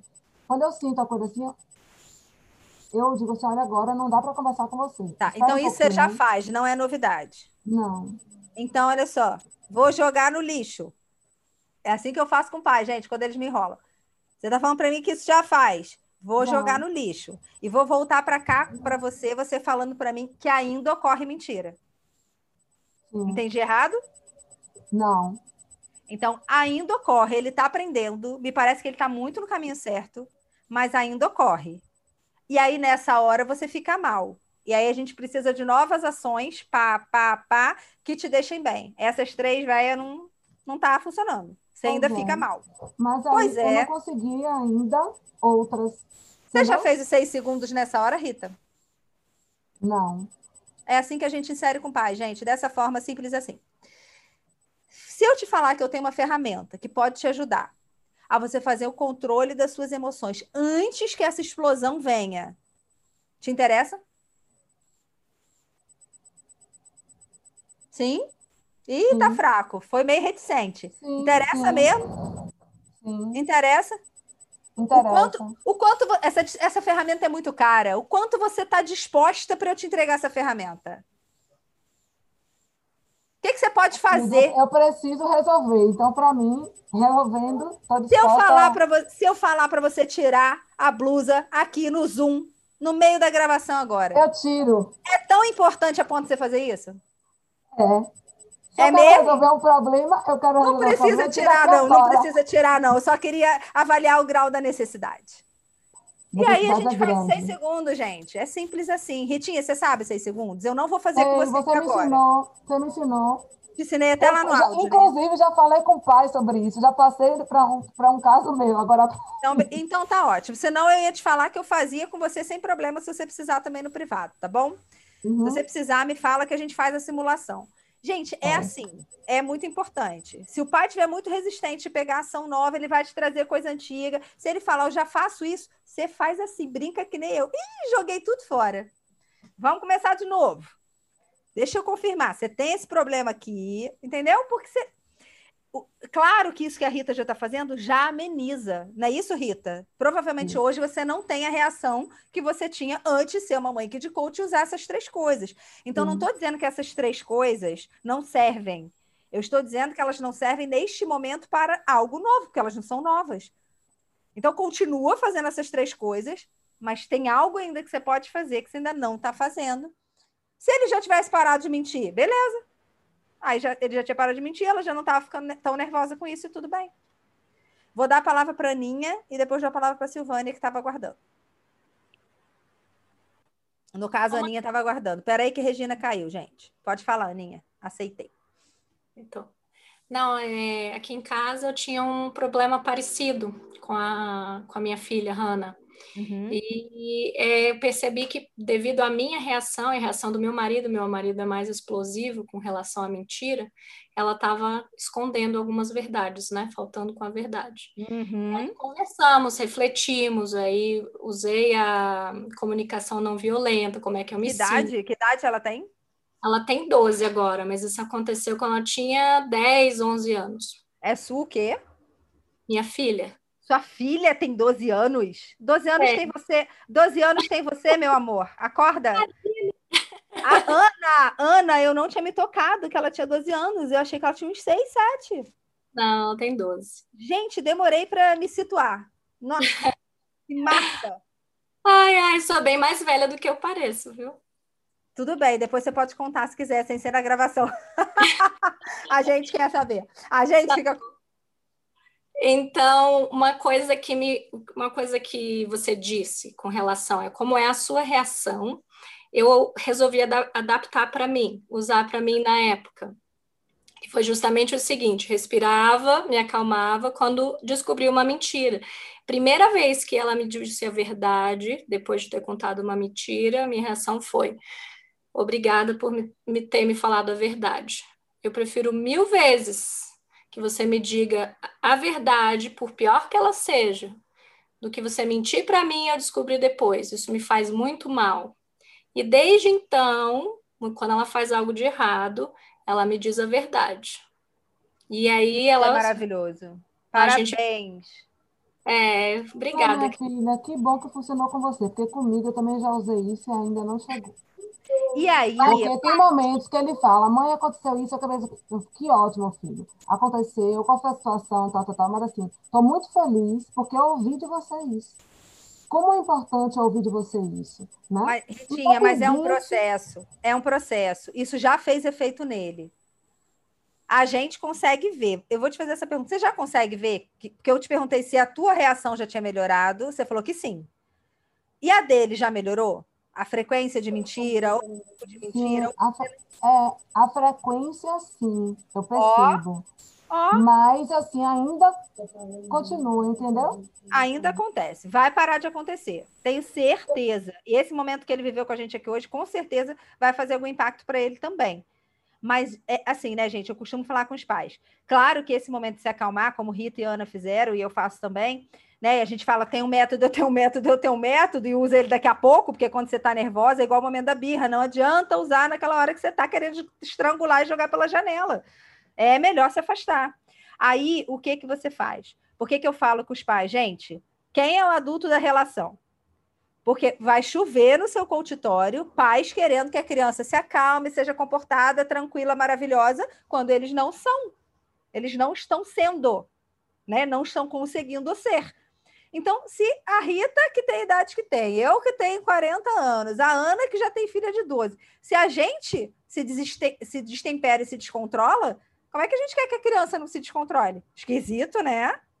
Então, é claro que é, é, esses passos vocês são os primeiros passos. Agora, a Ana trouxe uma coisa riquíssima. E aí, quando a gente. Lembra que eu falei, a conversa é muito importante, né? Tanto que o nosso método é, é muito baseado nela. Mas as ações, nosso método vai até onde? Nas ações.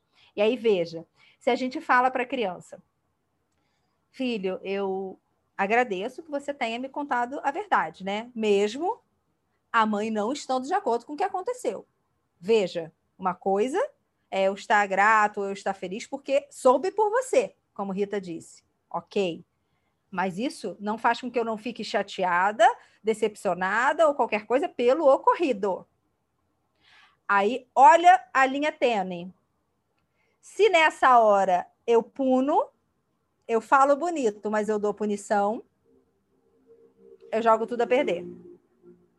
Se eu falo bonito e não deixo viver a consequência, eu também deixo tudo a perder.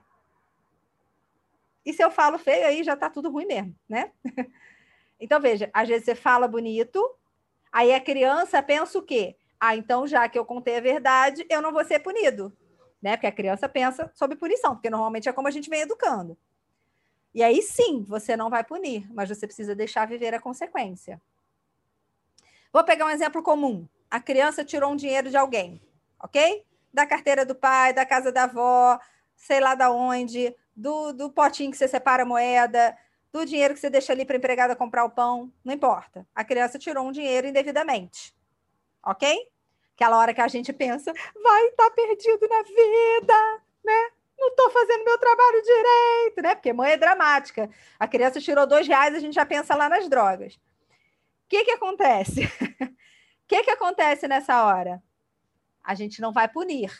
Ele veio, contou a verdade. Quando você deu falta e você perguntou, ou, ou alguém chegou e falou, enfim, ou ele em algum momento se sentiu pressionado e falou: mãe, eu peguei um dinheiro lá na casa da minha avó.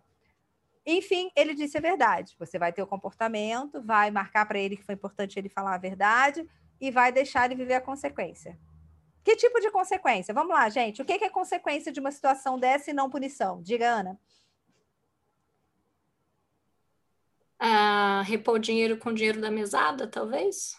Repor o dinheiro com o dinheiro da mesada, ou seja, ele buscar a reparação financeira. Então a gente faz perguntas para ele, a gente não fala, agora você vai pagar com a sua mesada. Tem certeza que ninguém nunca falou isso aqui? Eu nunca disse isso. Eu jamais. E aí você vai fazer perguntas, porque aí dá trabalho, entendeu, gente? É muito mais fácil a gente falar, vai pagar isto com a mesada. E aí a criança que não tem muito valor do dinheiro, mesmo que ela tenha pego 50 reais, qual a questão principal para ela? O medo, a vergonha. E aí, a, ela pagar com a mesada, para a maioria das crianças, é o de menos. E a hora que você fala isso, que você acha que você está judiando dela, ela fala internamente, graças a Deus. Pensei que eu ia ter que falar com a minha avó. Então, qual a consequência? Reparação, sim, se for um valor financeiro, ou devolver aquele valor, né? Ou se já gastou, se qualquer coisa, é, repor esse valor que possa né, ter, ser tirado ali dele. Principalmente, gente, se reparar com a pessoa, se reparar do fato. Pode ser que ele tenha gasto o dinheiro e o pai nem queira os 10 reais de volta. Mas ele ir falar para o pai que foi ele que pegou. Mas a gente vai falar. A gente facilita na hora que não é para facilitar. Gente, já aconteceu uma coisa parecida. Minha filha pegou um objeto da casa da minha, da minha mãe. E ela chorava, gente. Ela chorava. Mãe, eu não tenho coragem de falar para minha avó. Falei, filha, o objeto não é seu. O que, que precisa ser feito? Devolver. Eu vou botar lá na porta dela. Falei, não vai, não. não vai, não. Você pegou aonde? Você pegou na porta dela? Então você vai lá. Então eu vou botar lá na hora que ela não estiver vendo. Ela é esperta. Eu falei que ela não pegou da. Então eu vou botar lá no mesmo lugar na hora que ela não estiver vendo. Falei, não. O que, que precisa ser feito nessa hora? Sua avó está procurando. O que, que você precisa fazer nessa hora? Mãe, eu não tenho coragem, mãe. Eu sei, mas eu não tenho coragem. Pois é. Gente, ficamos nessa, ela falando e chorando, e eu deixando ela viver aquilo ali, porque era uma emoção importante. Não era hora de passar a mão na cabeça. Não fiz drama, não. Eu deixei ela viver o drama que ela fez. Eu só fiz pergunta. Mas para ela foi dramática a situação. Então não era hora de eu dizer, não, filha, tá tudo bem. Não, eu deixei ela viver o drama, porque ela sentiu e aquilo tinha valor para o aprendizado dela. E aí, até a hora que ela viu que eu não ia ceder, e ela falou: é, como é que é? Ela foi entendendo o que ela tinha que fazer, né? De não só ir lá falar com a avó e como que ela queria falar com a avó, e enfim, né? Se desculpa, só resolvia, o que, que a avó gostaria de ouvir, o que, que ela gostaria de dizer, enfim. Ensaiamos a conversa e ela falou: E você pode ir comigo? Falei, posso. Porque aí fazia parte, entende? De eu acompanhá-la na idade que ela tem. Eu posso estar do seu lado, mas eu não posso fazer por você.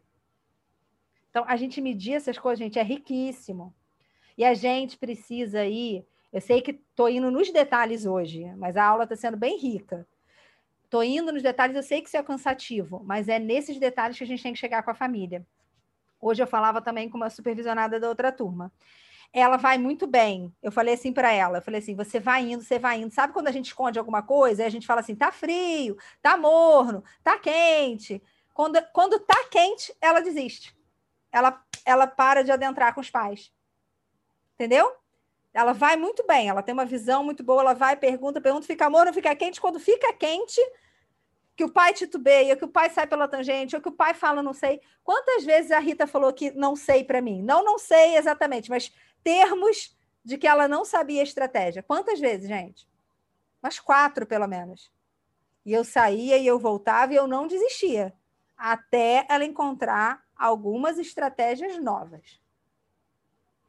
Entende? Senão a gente desiste na hora que a gente vai fazer o gol. Sabe? Que o jogador tá lá na hora que vai chutar o pênalti, ele é substituído. e aí a coisa fica pelo caminho. Deixa eu ouvir Silvânia, que eu fiquei devendo. Regina, pensa aí para mim, enquanto eu ouço Silvânia, o que, que é crítico para você na sua casa? Aquele assunto que seus filhos fizerem, você fica enlouquecida.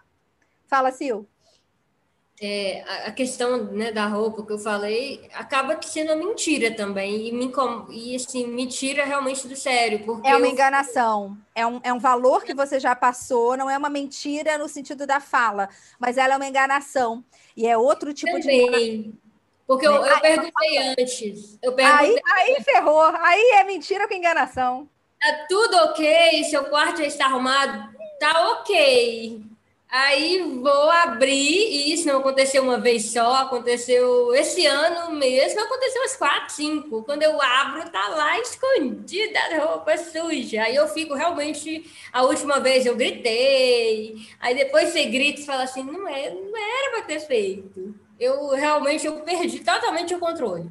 Então, você, você, você vai agora no nível antes, que é o nível que Ana e Rita já caminharam, que é o de se acalmar. Esse de se acalmar, a gente precisa se acalmar. E cada um se acalma de uma forma, gente. Eu atendo uma mãe que ela é um barato. Eu já atendi um filho em Kid Coach, que já hoje é Tim, e agora eu estou atendendo o segundo. Ela é um barato. Aí a primeira sessão com ela eu brinquei e falei assim: e as caminhadas continuam acontecendo? Porque ela tem babá, ela sai andando. ela sai andando com o domínio fora. Ela fala: Deise, eu preciso fazer uma caminhada boa, longa. Aí eu volto novinha, aí eu volto calma. Mas ela falou assim: se eu ficar dentro de casa, não adianta eu ir para outro cômodo. Que a, a, a, minha é, é o que a Rita falou: se não se calar, ela falou, não dou conta. E se ela estiver no mesmo apartamento, ela não dá conta. Ela já tentou ir para outro cômodo. Então ela precisa descer, ela precisa andar. Aí ela falou: eu volto, a endorfina vai me acalmando. Primeiro dia de sessão, eu sacaneei ela. Falei: e as caminhadas, como andam? Ela não acredita que você lembrou disso. Claro que eu lembrei disso, porque eu tinha o case escrito. Vocês acham que mais de dois anos depois, agora eu vou atender outro filho, eu ia lembrar, gente, que ela era a mãe da caminhada?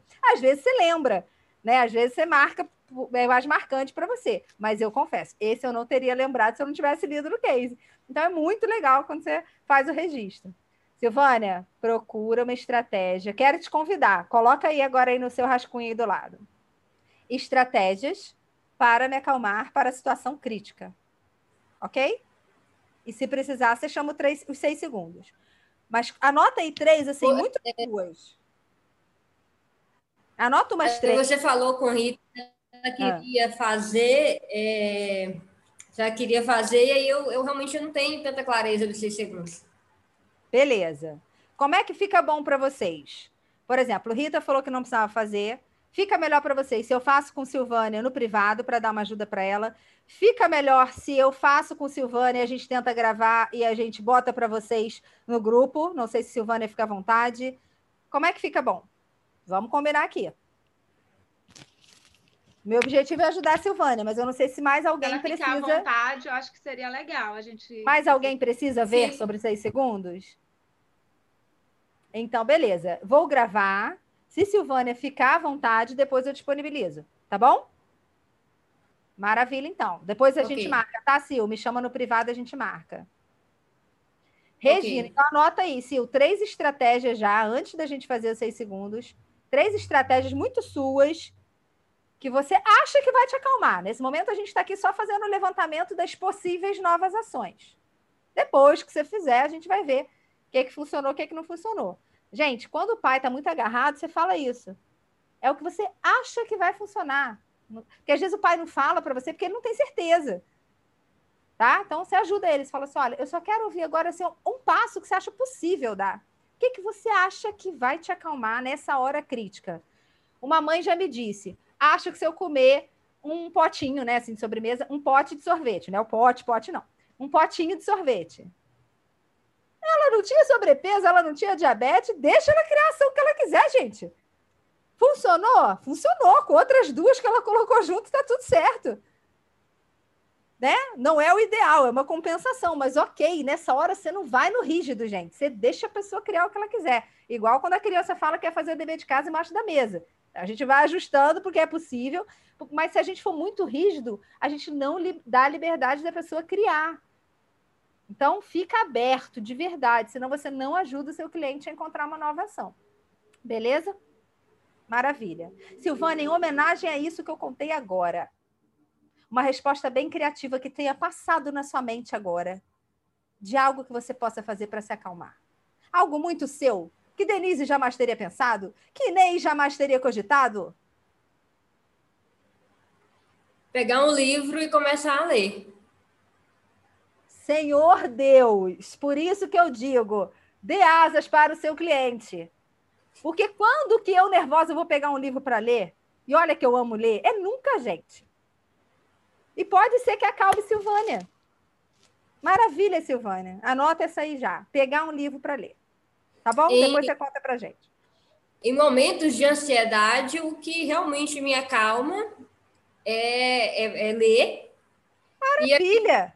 E aqui tem uma prainha pertinho aqui de onde eu moro, que assim é, é bem tranquilo, né? O Rio Jequitinhonha passa aqui, então é um lugar que me acalma também. Aí você desenha esse cenário todo, é assim que eu falo com os meus clientes, tá?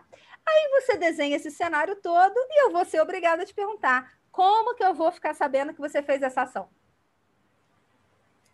Pois é, a minha filha agora não está comigo, está com o pai. Tudo bem, mas quando você ficar nervosa, não precisa ser com esse assunto crítico da sua filha. Mas é legal você já testar isso, certo? Em qualquer assunto que você fique nervosa. Acontece de você ficar nervosa no dia a dia por alguma outra coisa? Normalmente não, mas é ela mesmo. Menina, então é pouca coisa para resolver, que alegria! Então tá bom. Quando precisar, se acontecer, como que eu vou saber que você fez essa ação? Como que eu posso ficar sabendo? Nesse cenário lindo, com esse livro na mão, como que a gente pode saber? Se você fizer, se for preciso fazer. Mandar uma mensagem? Uma mensagem de que tipo? O que, que vai ter nessa mensagem? Uma foto com o livro? ah, fica bom, fica bom. Agora vocês viram como direcionar para uma nova ação sem sugerir. Viram a demonstração? Eu queria chegar na foto agora. Normalmente a gente pede a nova ação e a gente não está direcionando, a gente realmente deixa totalmente livre. Agora eu quis demonstrar para vocês quando você quer direcionar, mas não sugerir. Observaram isso? Eu quase empurrei ela para dizer que, era uma, que ela ia me mandar uma foto. tá bom? Não é o ideal, mas você pode fazer em alguns momentos que você saiba que vai ser importante até para a pessoa, que você sinta que, por exemplo, eu recebendo uma foto, eu faço um reforço positivo muito melhor do que só se ela escrever uma, numa mensagem escrita. Hoje eu consegui ler o livro no banco da praia, certo? Beleza? Obrigada. Obrigada a você, Sil, maravilha. Regina, o que deixa você cega? Você estava aqui, né? Você ouviu alguns exemplos meus, de Rita? Alguns. Pra... Tá bem complicado, que hoje a menininha está com febre, então oh. eu tive que sair várias vezes, sabe? Nossa, tá bem complicado mesmo. Oh, a gente entende. Tá muito complicado.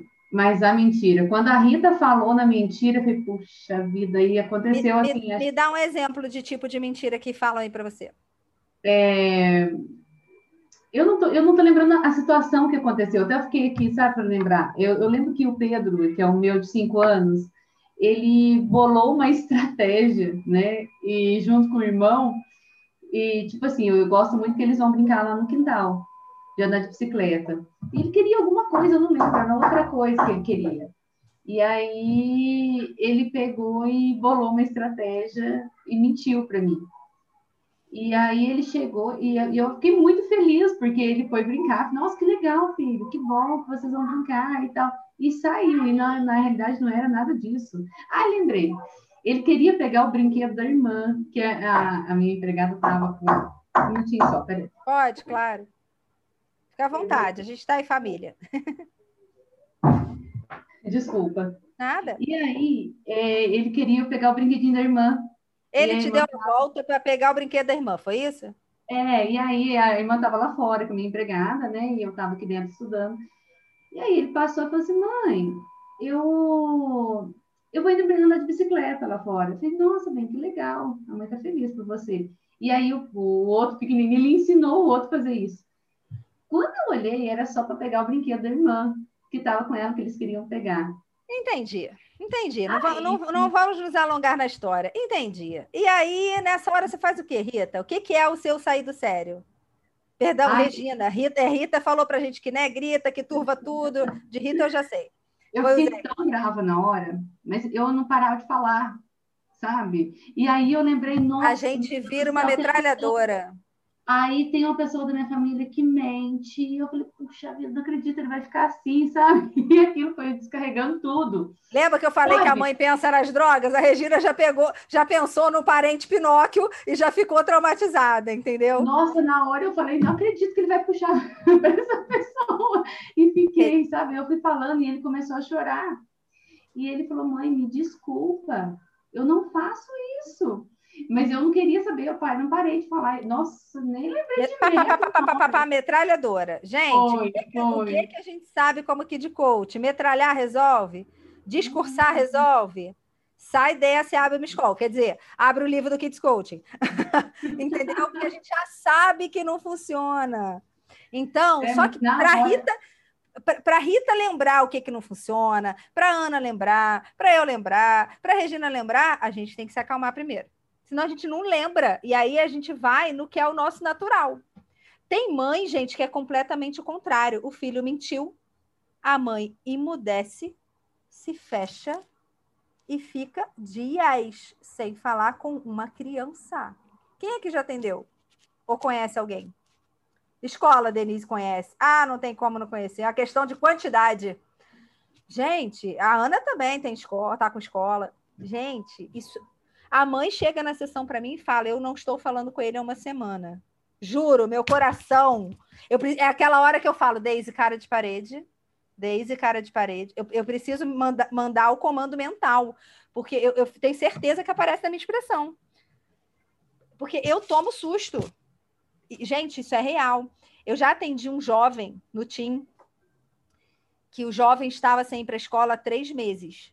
E porque ele parou de ir para a escola, os pais estavam sem falar com ele há três meses. O pai não deixava a mãe falar. Então a mãe falava escondido às vezes, quando o pai não estava. Mas como o pai trabalhava de casa, a mãe falava muito pouco. Três meses. E detalhe: o garoto era o melhor aluno da escola.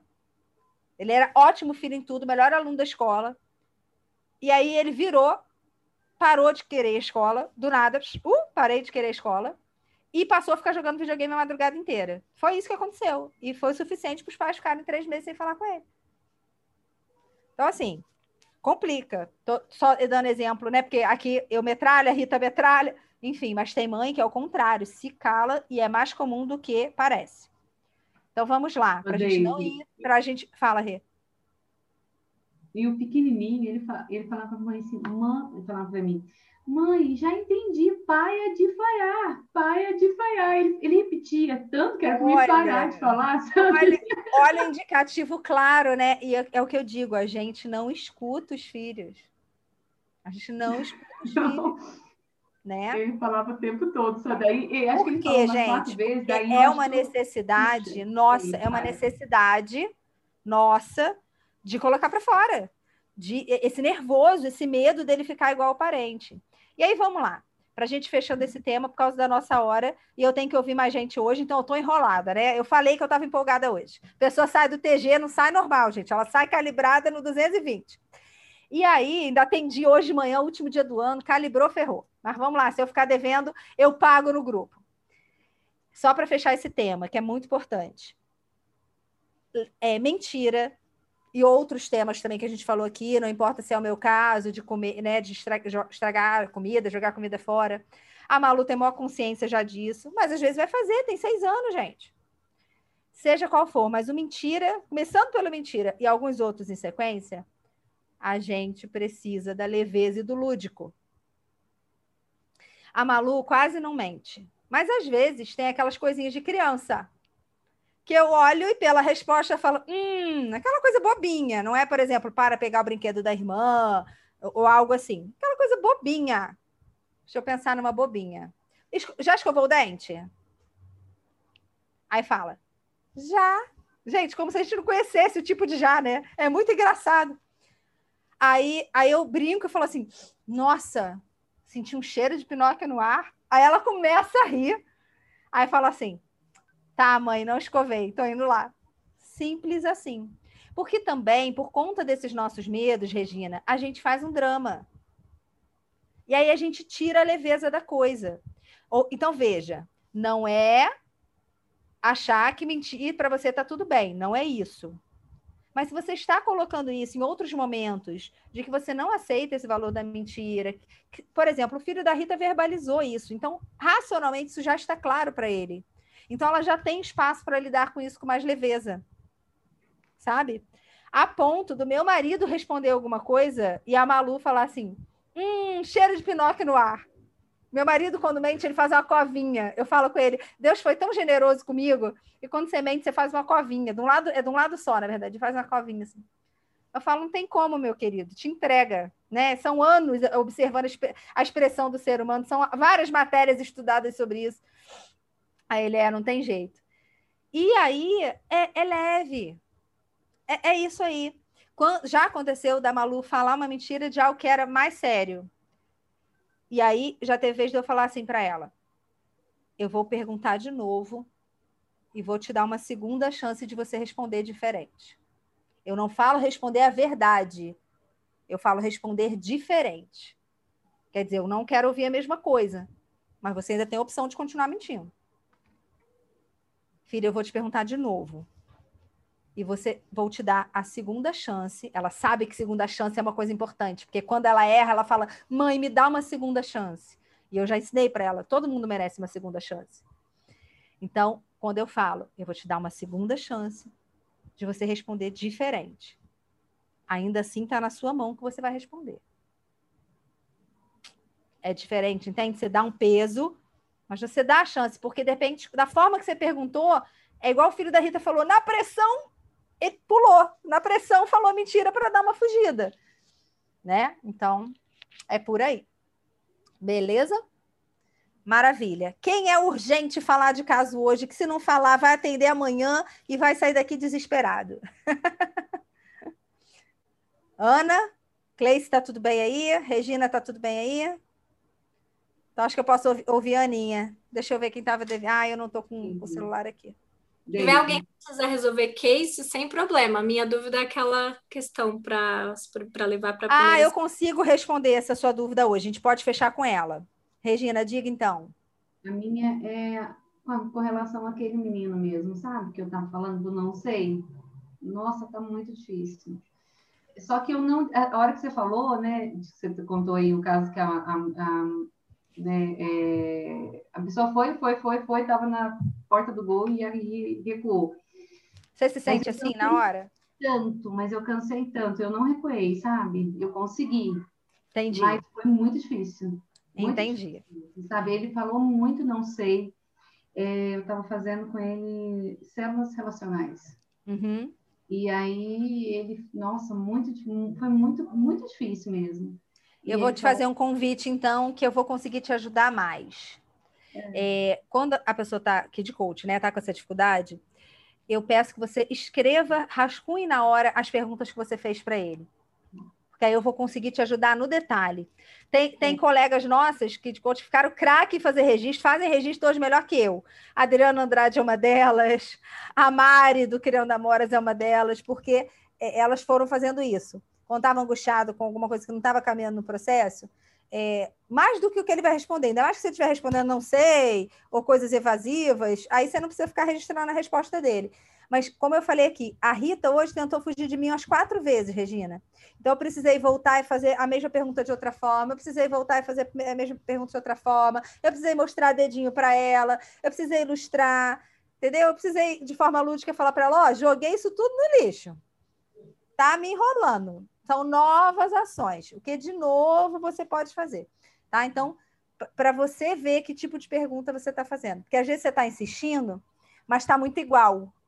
E aí, o que, que acontece com a sessão? Ela entra o que a gente chama de looping. E é muito cansativo.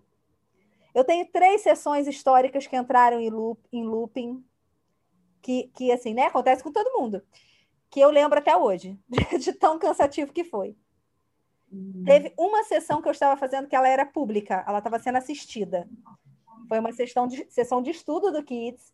Eu já, como, como mentora, não era supervisora e trainer ainda, mas já era mentora. E a sessão entrou em looping. Eu olhava para a Márcia assim, tipo assim, entra para me ajudar que a sessão está em looping.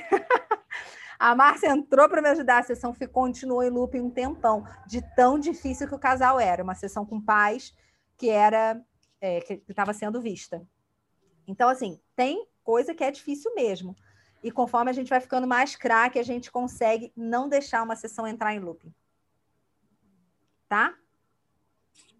Show de bola. Então, procura anotar suas perguntas. Não precisa anotar a sessão inteira, não.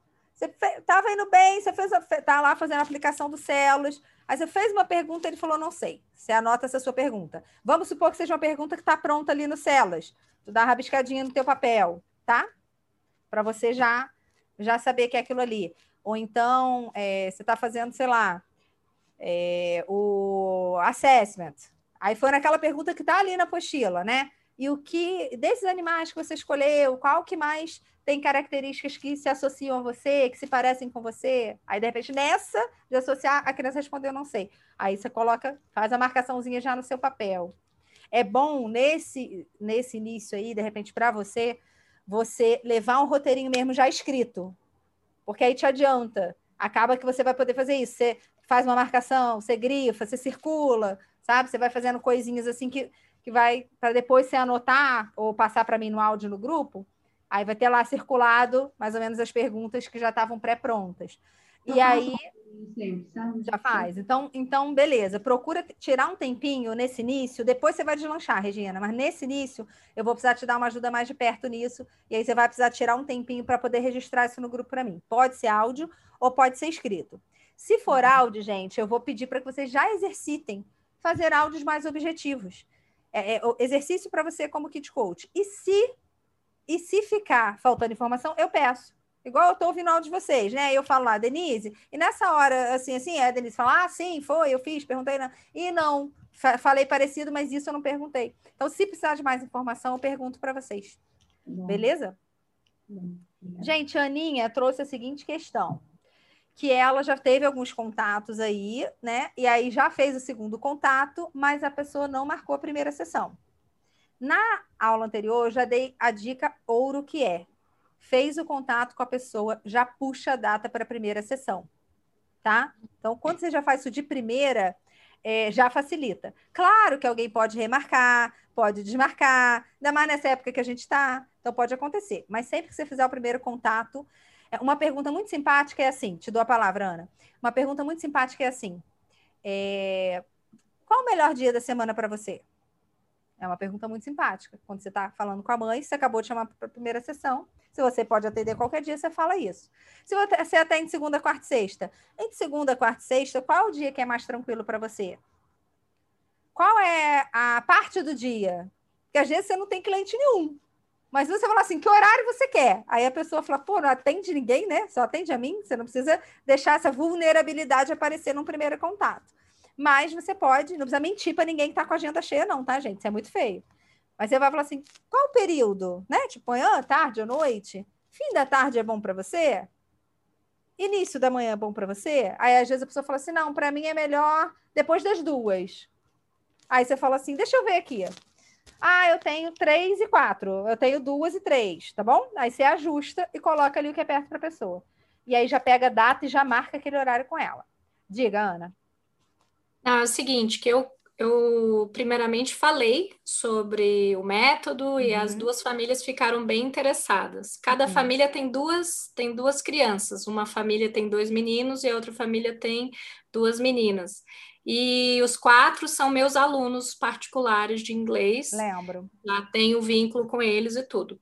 É, e assim, no segundo, elas ficaram super interessadas. E no meu segundo contato, eu falei: olha, já estou abrindo vagas é, para atendimento do Kid Coaching e estou dando prioridade para os meus alunos antes de abrir para o público né, de Sim. fora. Sim. E aí as duas me disseram o seguinte: a gente está ainda se programando para o que, que vai fazer agora, fim de ano, início de ano, eu não posso te dar essa resposta ainda. Sim. Então, é, no meu terceiro contato, eu poderia já dizer: eu tenho tais datas, tais horários, me diz o que fica melhor para você. E uma cartada final. Que é que eu tô na manga aqui para te dar agora, ó. Tchá! Vai chegar aí agora. Que é a seguinte: você está fazendo um desconto para estas pessoas. E este Sim. desconto vale até tal data. Certo. Entendeu? Porque você abriu vaga e priorizou eles primeiro. Você ainda Uhum. não abriu vaga para outras pessoas que não são seus alunos, porque graças a Deus você tem muito aluno. Então você precisa saber quem é aluno que está fechando agora para poder abrir vagas para quem não é aluno, para as pessoas do seu condomínio, para parentes, para outras pessoas. Você está priorizando quem você já está desenvolvendo.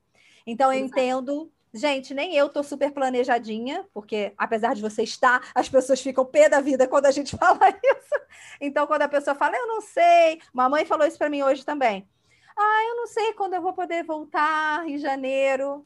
Ok, querida, mas eu preciso atender porque minhas contas vêm em janeiro, né? Então, assim, sem, sem problema. Só que se eu pegar alguém para o seu horário em janeiro, talvez você tenha que esperar até março para ser atendida, porque o processo demora dois meses, dois meses e meio. Uhum. Se tiver tudo bem para você, beleza, mas eu não posso ficar com esse horário preso. Claro que eu não falei dessa forma, só que a gente precisa dar esse get up, entendeu? Então, assim, é, entendo.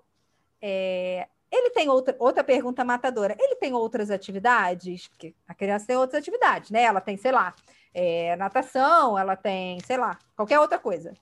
Quando Piano, balé. quando tá para voltar? Ah, porque isso tem data, meu amor. Isso não vai ficar esperando ela no individual, não. Isso tem data. E ela vai Uhum. pagar mensalidade se a criança não for. Verdade. Você pega a mãe pelo. Ah, é- é, ele tem a natação volta dia 20 de janeiro. Ah, ok. Então, 20 de janeiro eu também já estou atendendo. A gente pode marcar nessa mesma semana. Então, você pega um gancho numa outra fala. E se não, você vai amarrar nessa. Por exemplo, meu desconto é até 31 de janeiro. Porque eu estou desenhando a agenda de janeiro com alunos eu preciso abrir para outras pessoas. E esse desconto eu não vou poder te dar em outros meses do ano. É só realmente nesse pontapé inicial. Certo. Adorei a cartada. Eu, eu ofereci para várias famílias, quando eu comecei, free. Meus Uhum. três clientes de estágio já foram pagantes, mas eu queria ficar craque nesse negócio. Então, eu ofereci para as pessoas. Tipo assim, ah, eu não tinha atendido bullying, ah, então eu quero atender bullying. Ah, eu não tinha atendido desfraude, então eu quero atender desfraude. Temas que eu já tinha pego, eu não fazia de graça. Mas temas que eu não tinha pego, eu oferecia. E também ofereci numa instituição, que eu não sabia quais eram os temas, então atendi várias crianças de graça daquela instituição, que era carente, enfim. E aí eu ofereci para alguns familiares e alguns amigos na época. Uhum. Que eu sabia que tinha problemas, igual você já viu aí dos clientes, só que a gente não pode dizer, né? Qual o problema, apontar o problema. E aí eles não quiseram. Ok. Vieram depois me contratar e pagar. Porque quando me contrataram de novo, eu não ia fazer de graça de novo. Eu já estava atendendo, já estava com o cliente esperando. Não tinha lógica, entendeu? E Verdade. pagaram e fizeram, gente. Pagaram e fizeram. E tudo bem. Faz parte. Entendeu? Então é assim, é falar. Agora, inclusive, Ana, é legal você falar o seu desconto. Porque eu acho que você, falar o seu valor, o valor do processo, porque eu acho que você falou tantos por cento de desconto. Então a pessoa Uhum. não sabe qual é o valor do processo. Não. Entendeu? Então, neste caso aí, se você vê, tenta um terceiro contato e fala o prazo do, do, do desconto.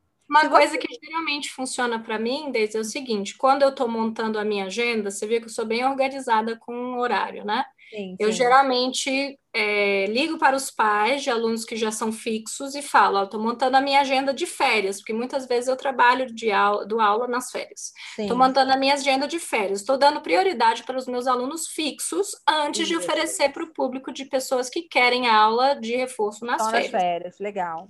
Isso geralmente funciona super bem. Porque aí eu falo, ó, eu tenho datas tais, escolhe as suas. Aí as últimas pessoas a escolherem os dias e horários, geralmente ficam sem horário. Eu falo assim, olha, é first Faz search, né? Assim, é, É isso aí. É o que eu posso. É, exato. Então, olha, agora eu não tenho mais vaga. Mas essa ideia do vou poder manter o desconto, que é o valor da hora-aula que eu vou cobrar. Isso, e isso nos profissionaliza. Quando uhum. a gente entrega uma proposta para a escola, você bota o, o, prazo até quando é o valor daquela proposta ali é válido. Se a proposta, uhum. a escola resolver te contratar dali um ano, não é mais aquele valor. Não. Então, profissionalmente, gente, a gente sempre bota data, a gente sempre bota prazo ali do, do quanto vai valer aquele desconto ou aquele valor fixo da proposta que você entregou. Sempre, isso dá um super profissionalismo para gente. E aí, Aninha, você vai fazer esse terceiro contato, vai falar esse prazo e tal. Se você sentiu que está perdendo a pessoa, tipo, seria o quarto contato, tipo assim, não funcionou esse, para alguns vai funcionar, para outros não, aí você provavelmente está perdendo a pessoa marcar agora, ela não está priorizando isso. Uhum. Aí você faz o contato e fala o valor do seu processo, fala o valor do desconto para ela dimensionar financeiramente. Porque aí tá você bom. já está perdendo mesmo. Então, ou vai ajudar, ou já, vai, ou já ia estar tá perdido. Certo. Tá? Entendi. Essa cartada financeira a gente dá no último minuto. Outra coisa, Aninha, como eles já são seu, seus clientes, o seu contato com eles não é uma novidade. Verdade. Olha que sacada importante que eu estou dizendo. Mesma coisa foi com Denise. Denise estava querendo com um grupo de adoção, a Denise não era novidade. O trabalho de vocês como Kid Coach é, mas é. vocês, a figura de vocês não é. Uhum. A, a, figura de vocês já está disponível, já está acessível. Por Sim. exemplo, um cliente me manda uma mensagem, tem cliente carente, né, gente? A pessoa manda um contato, se eu demoro a responder, a pessoa fica angustiada. Uhum. E é, eu não faço isso de gatilho, não, é porque às vezes eu estou ocupada e demoro a responder mesmo. Minhas prioridades são os grupos de trabalho. E aí, mesmo para processo individual. E aí, às vezes a mãe desabafa, assim, nossa, achei que você não ia me responder, que bom que você conseguiu um horário para meu filho, né? Eu acho muito legal. Mas assim, você vê que isso tem um valor. O que, que eu quero dizer com isso? Para quem está é, em contato com a família com frequência, perde esse, esse encantamento, sabe? Tipo, tô contratando a Denise, perde esse peso. Como que vocês podem dar esse peso? É, cria um grupo já de cara com essa família no WhatsApp, um grupo diferente, chama o pai, de repente você fala com a mãe sobre as aulas de, de inglês. Fala assim: olha, quando eu atendo no Kids Coach, a gente fala com a família. Quem deve vir para o processo com você? Você viu que está interessada? Ah, cuidador sou eu, o pai. Legal. Já vou fazer um grupo de WhatsApp com vocês, que eu vou falando do Kids, já vou tirando algumas dúvidas, até a gente concluir a data de marcação. Abre um grupo no WhatsApp.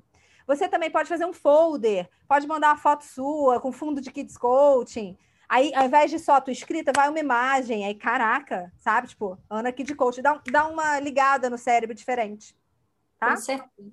Pensem aí estratégias e podem compartilhar lá no grupo também. Para você ser um fator novo, um fator surpresa. O método já é, mas às vezes a pessoa demora para enxergar esse benefício porque ela ainda não conhece. Verdade. Tá Beleza? Bom. Obrigada, Show Deise. de bola. Gente, então estamos fechando hoje. Silvânia, o que você quer saber sobre palestras? Eu respondo no grupo, mas mata minha curiosidade, o que você quer saber? Como, é, como você faz para contactar as escolas? Posso contar lá no grupo. Eu vou falar mais lá no grupo de como eu faço para criar palestra para pais, tá bom? Por quê? Porque o nosso, a nossa supervisão familiar não é o escolar mas eu posso falar como eu faço contato para a escola sem problema nenhum.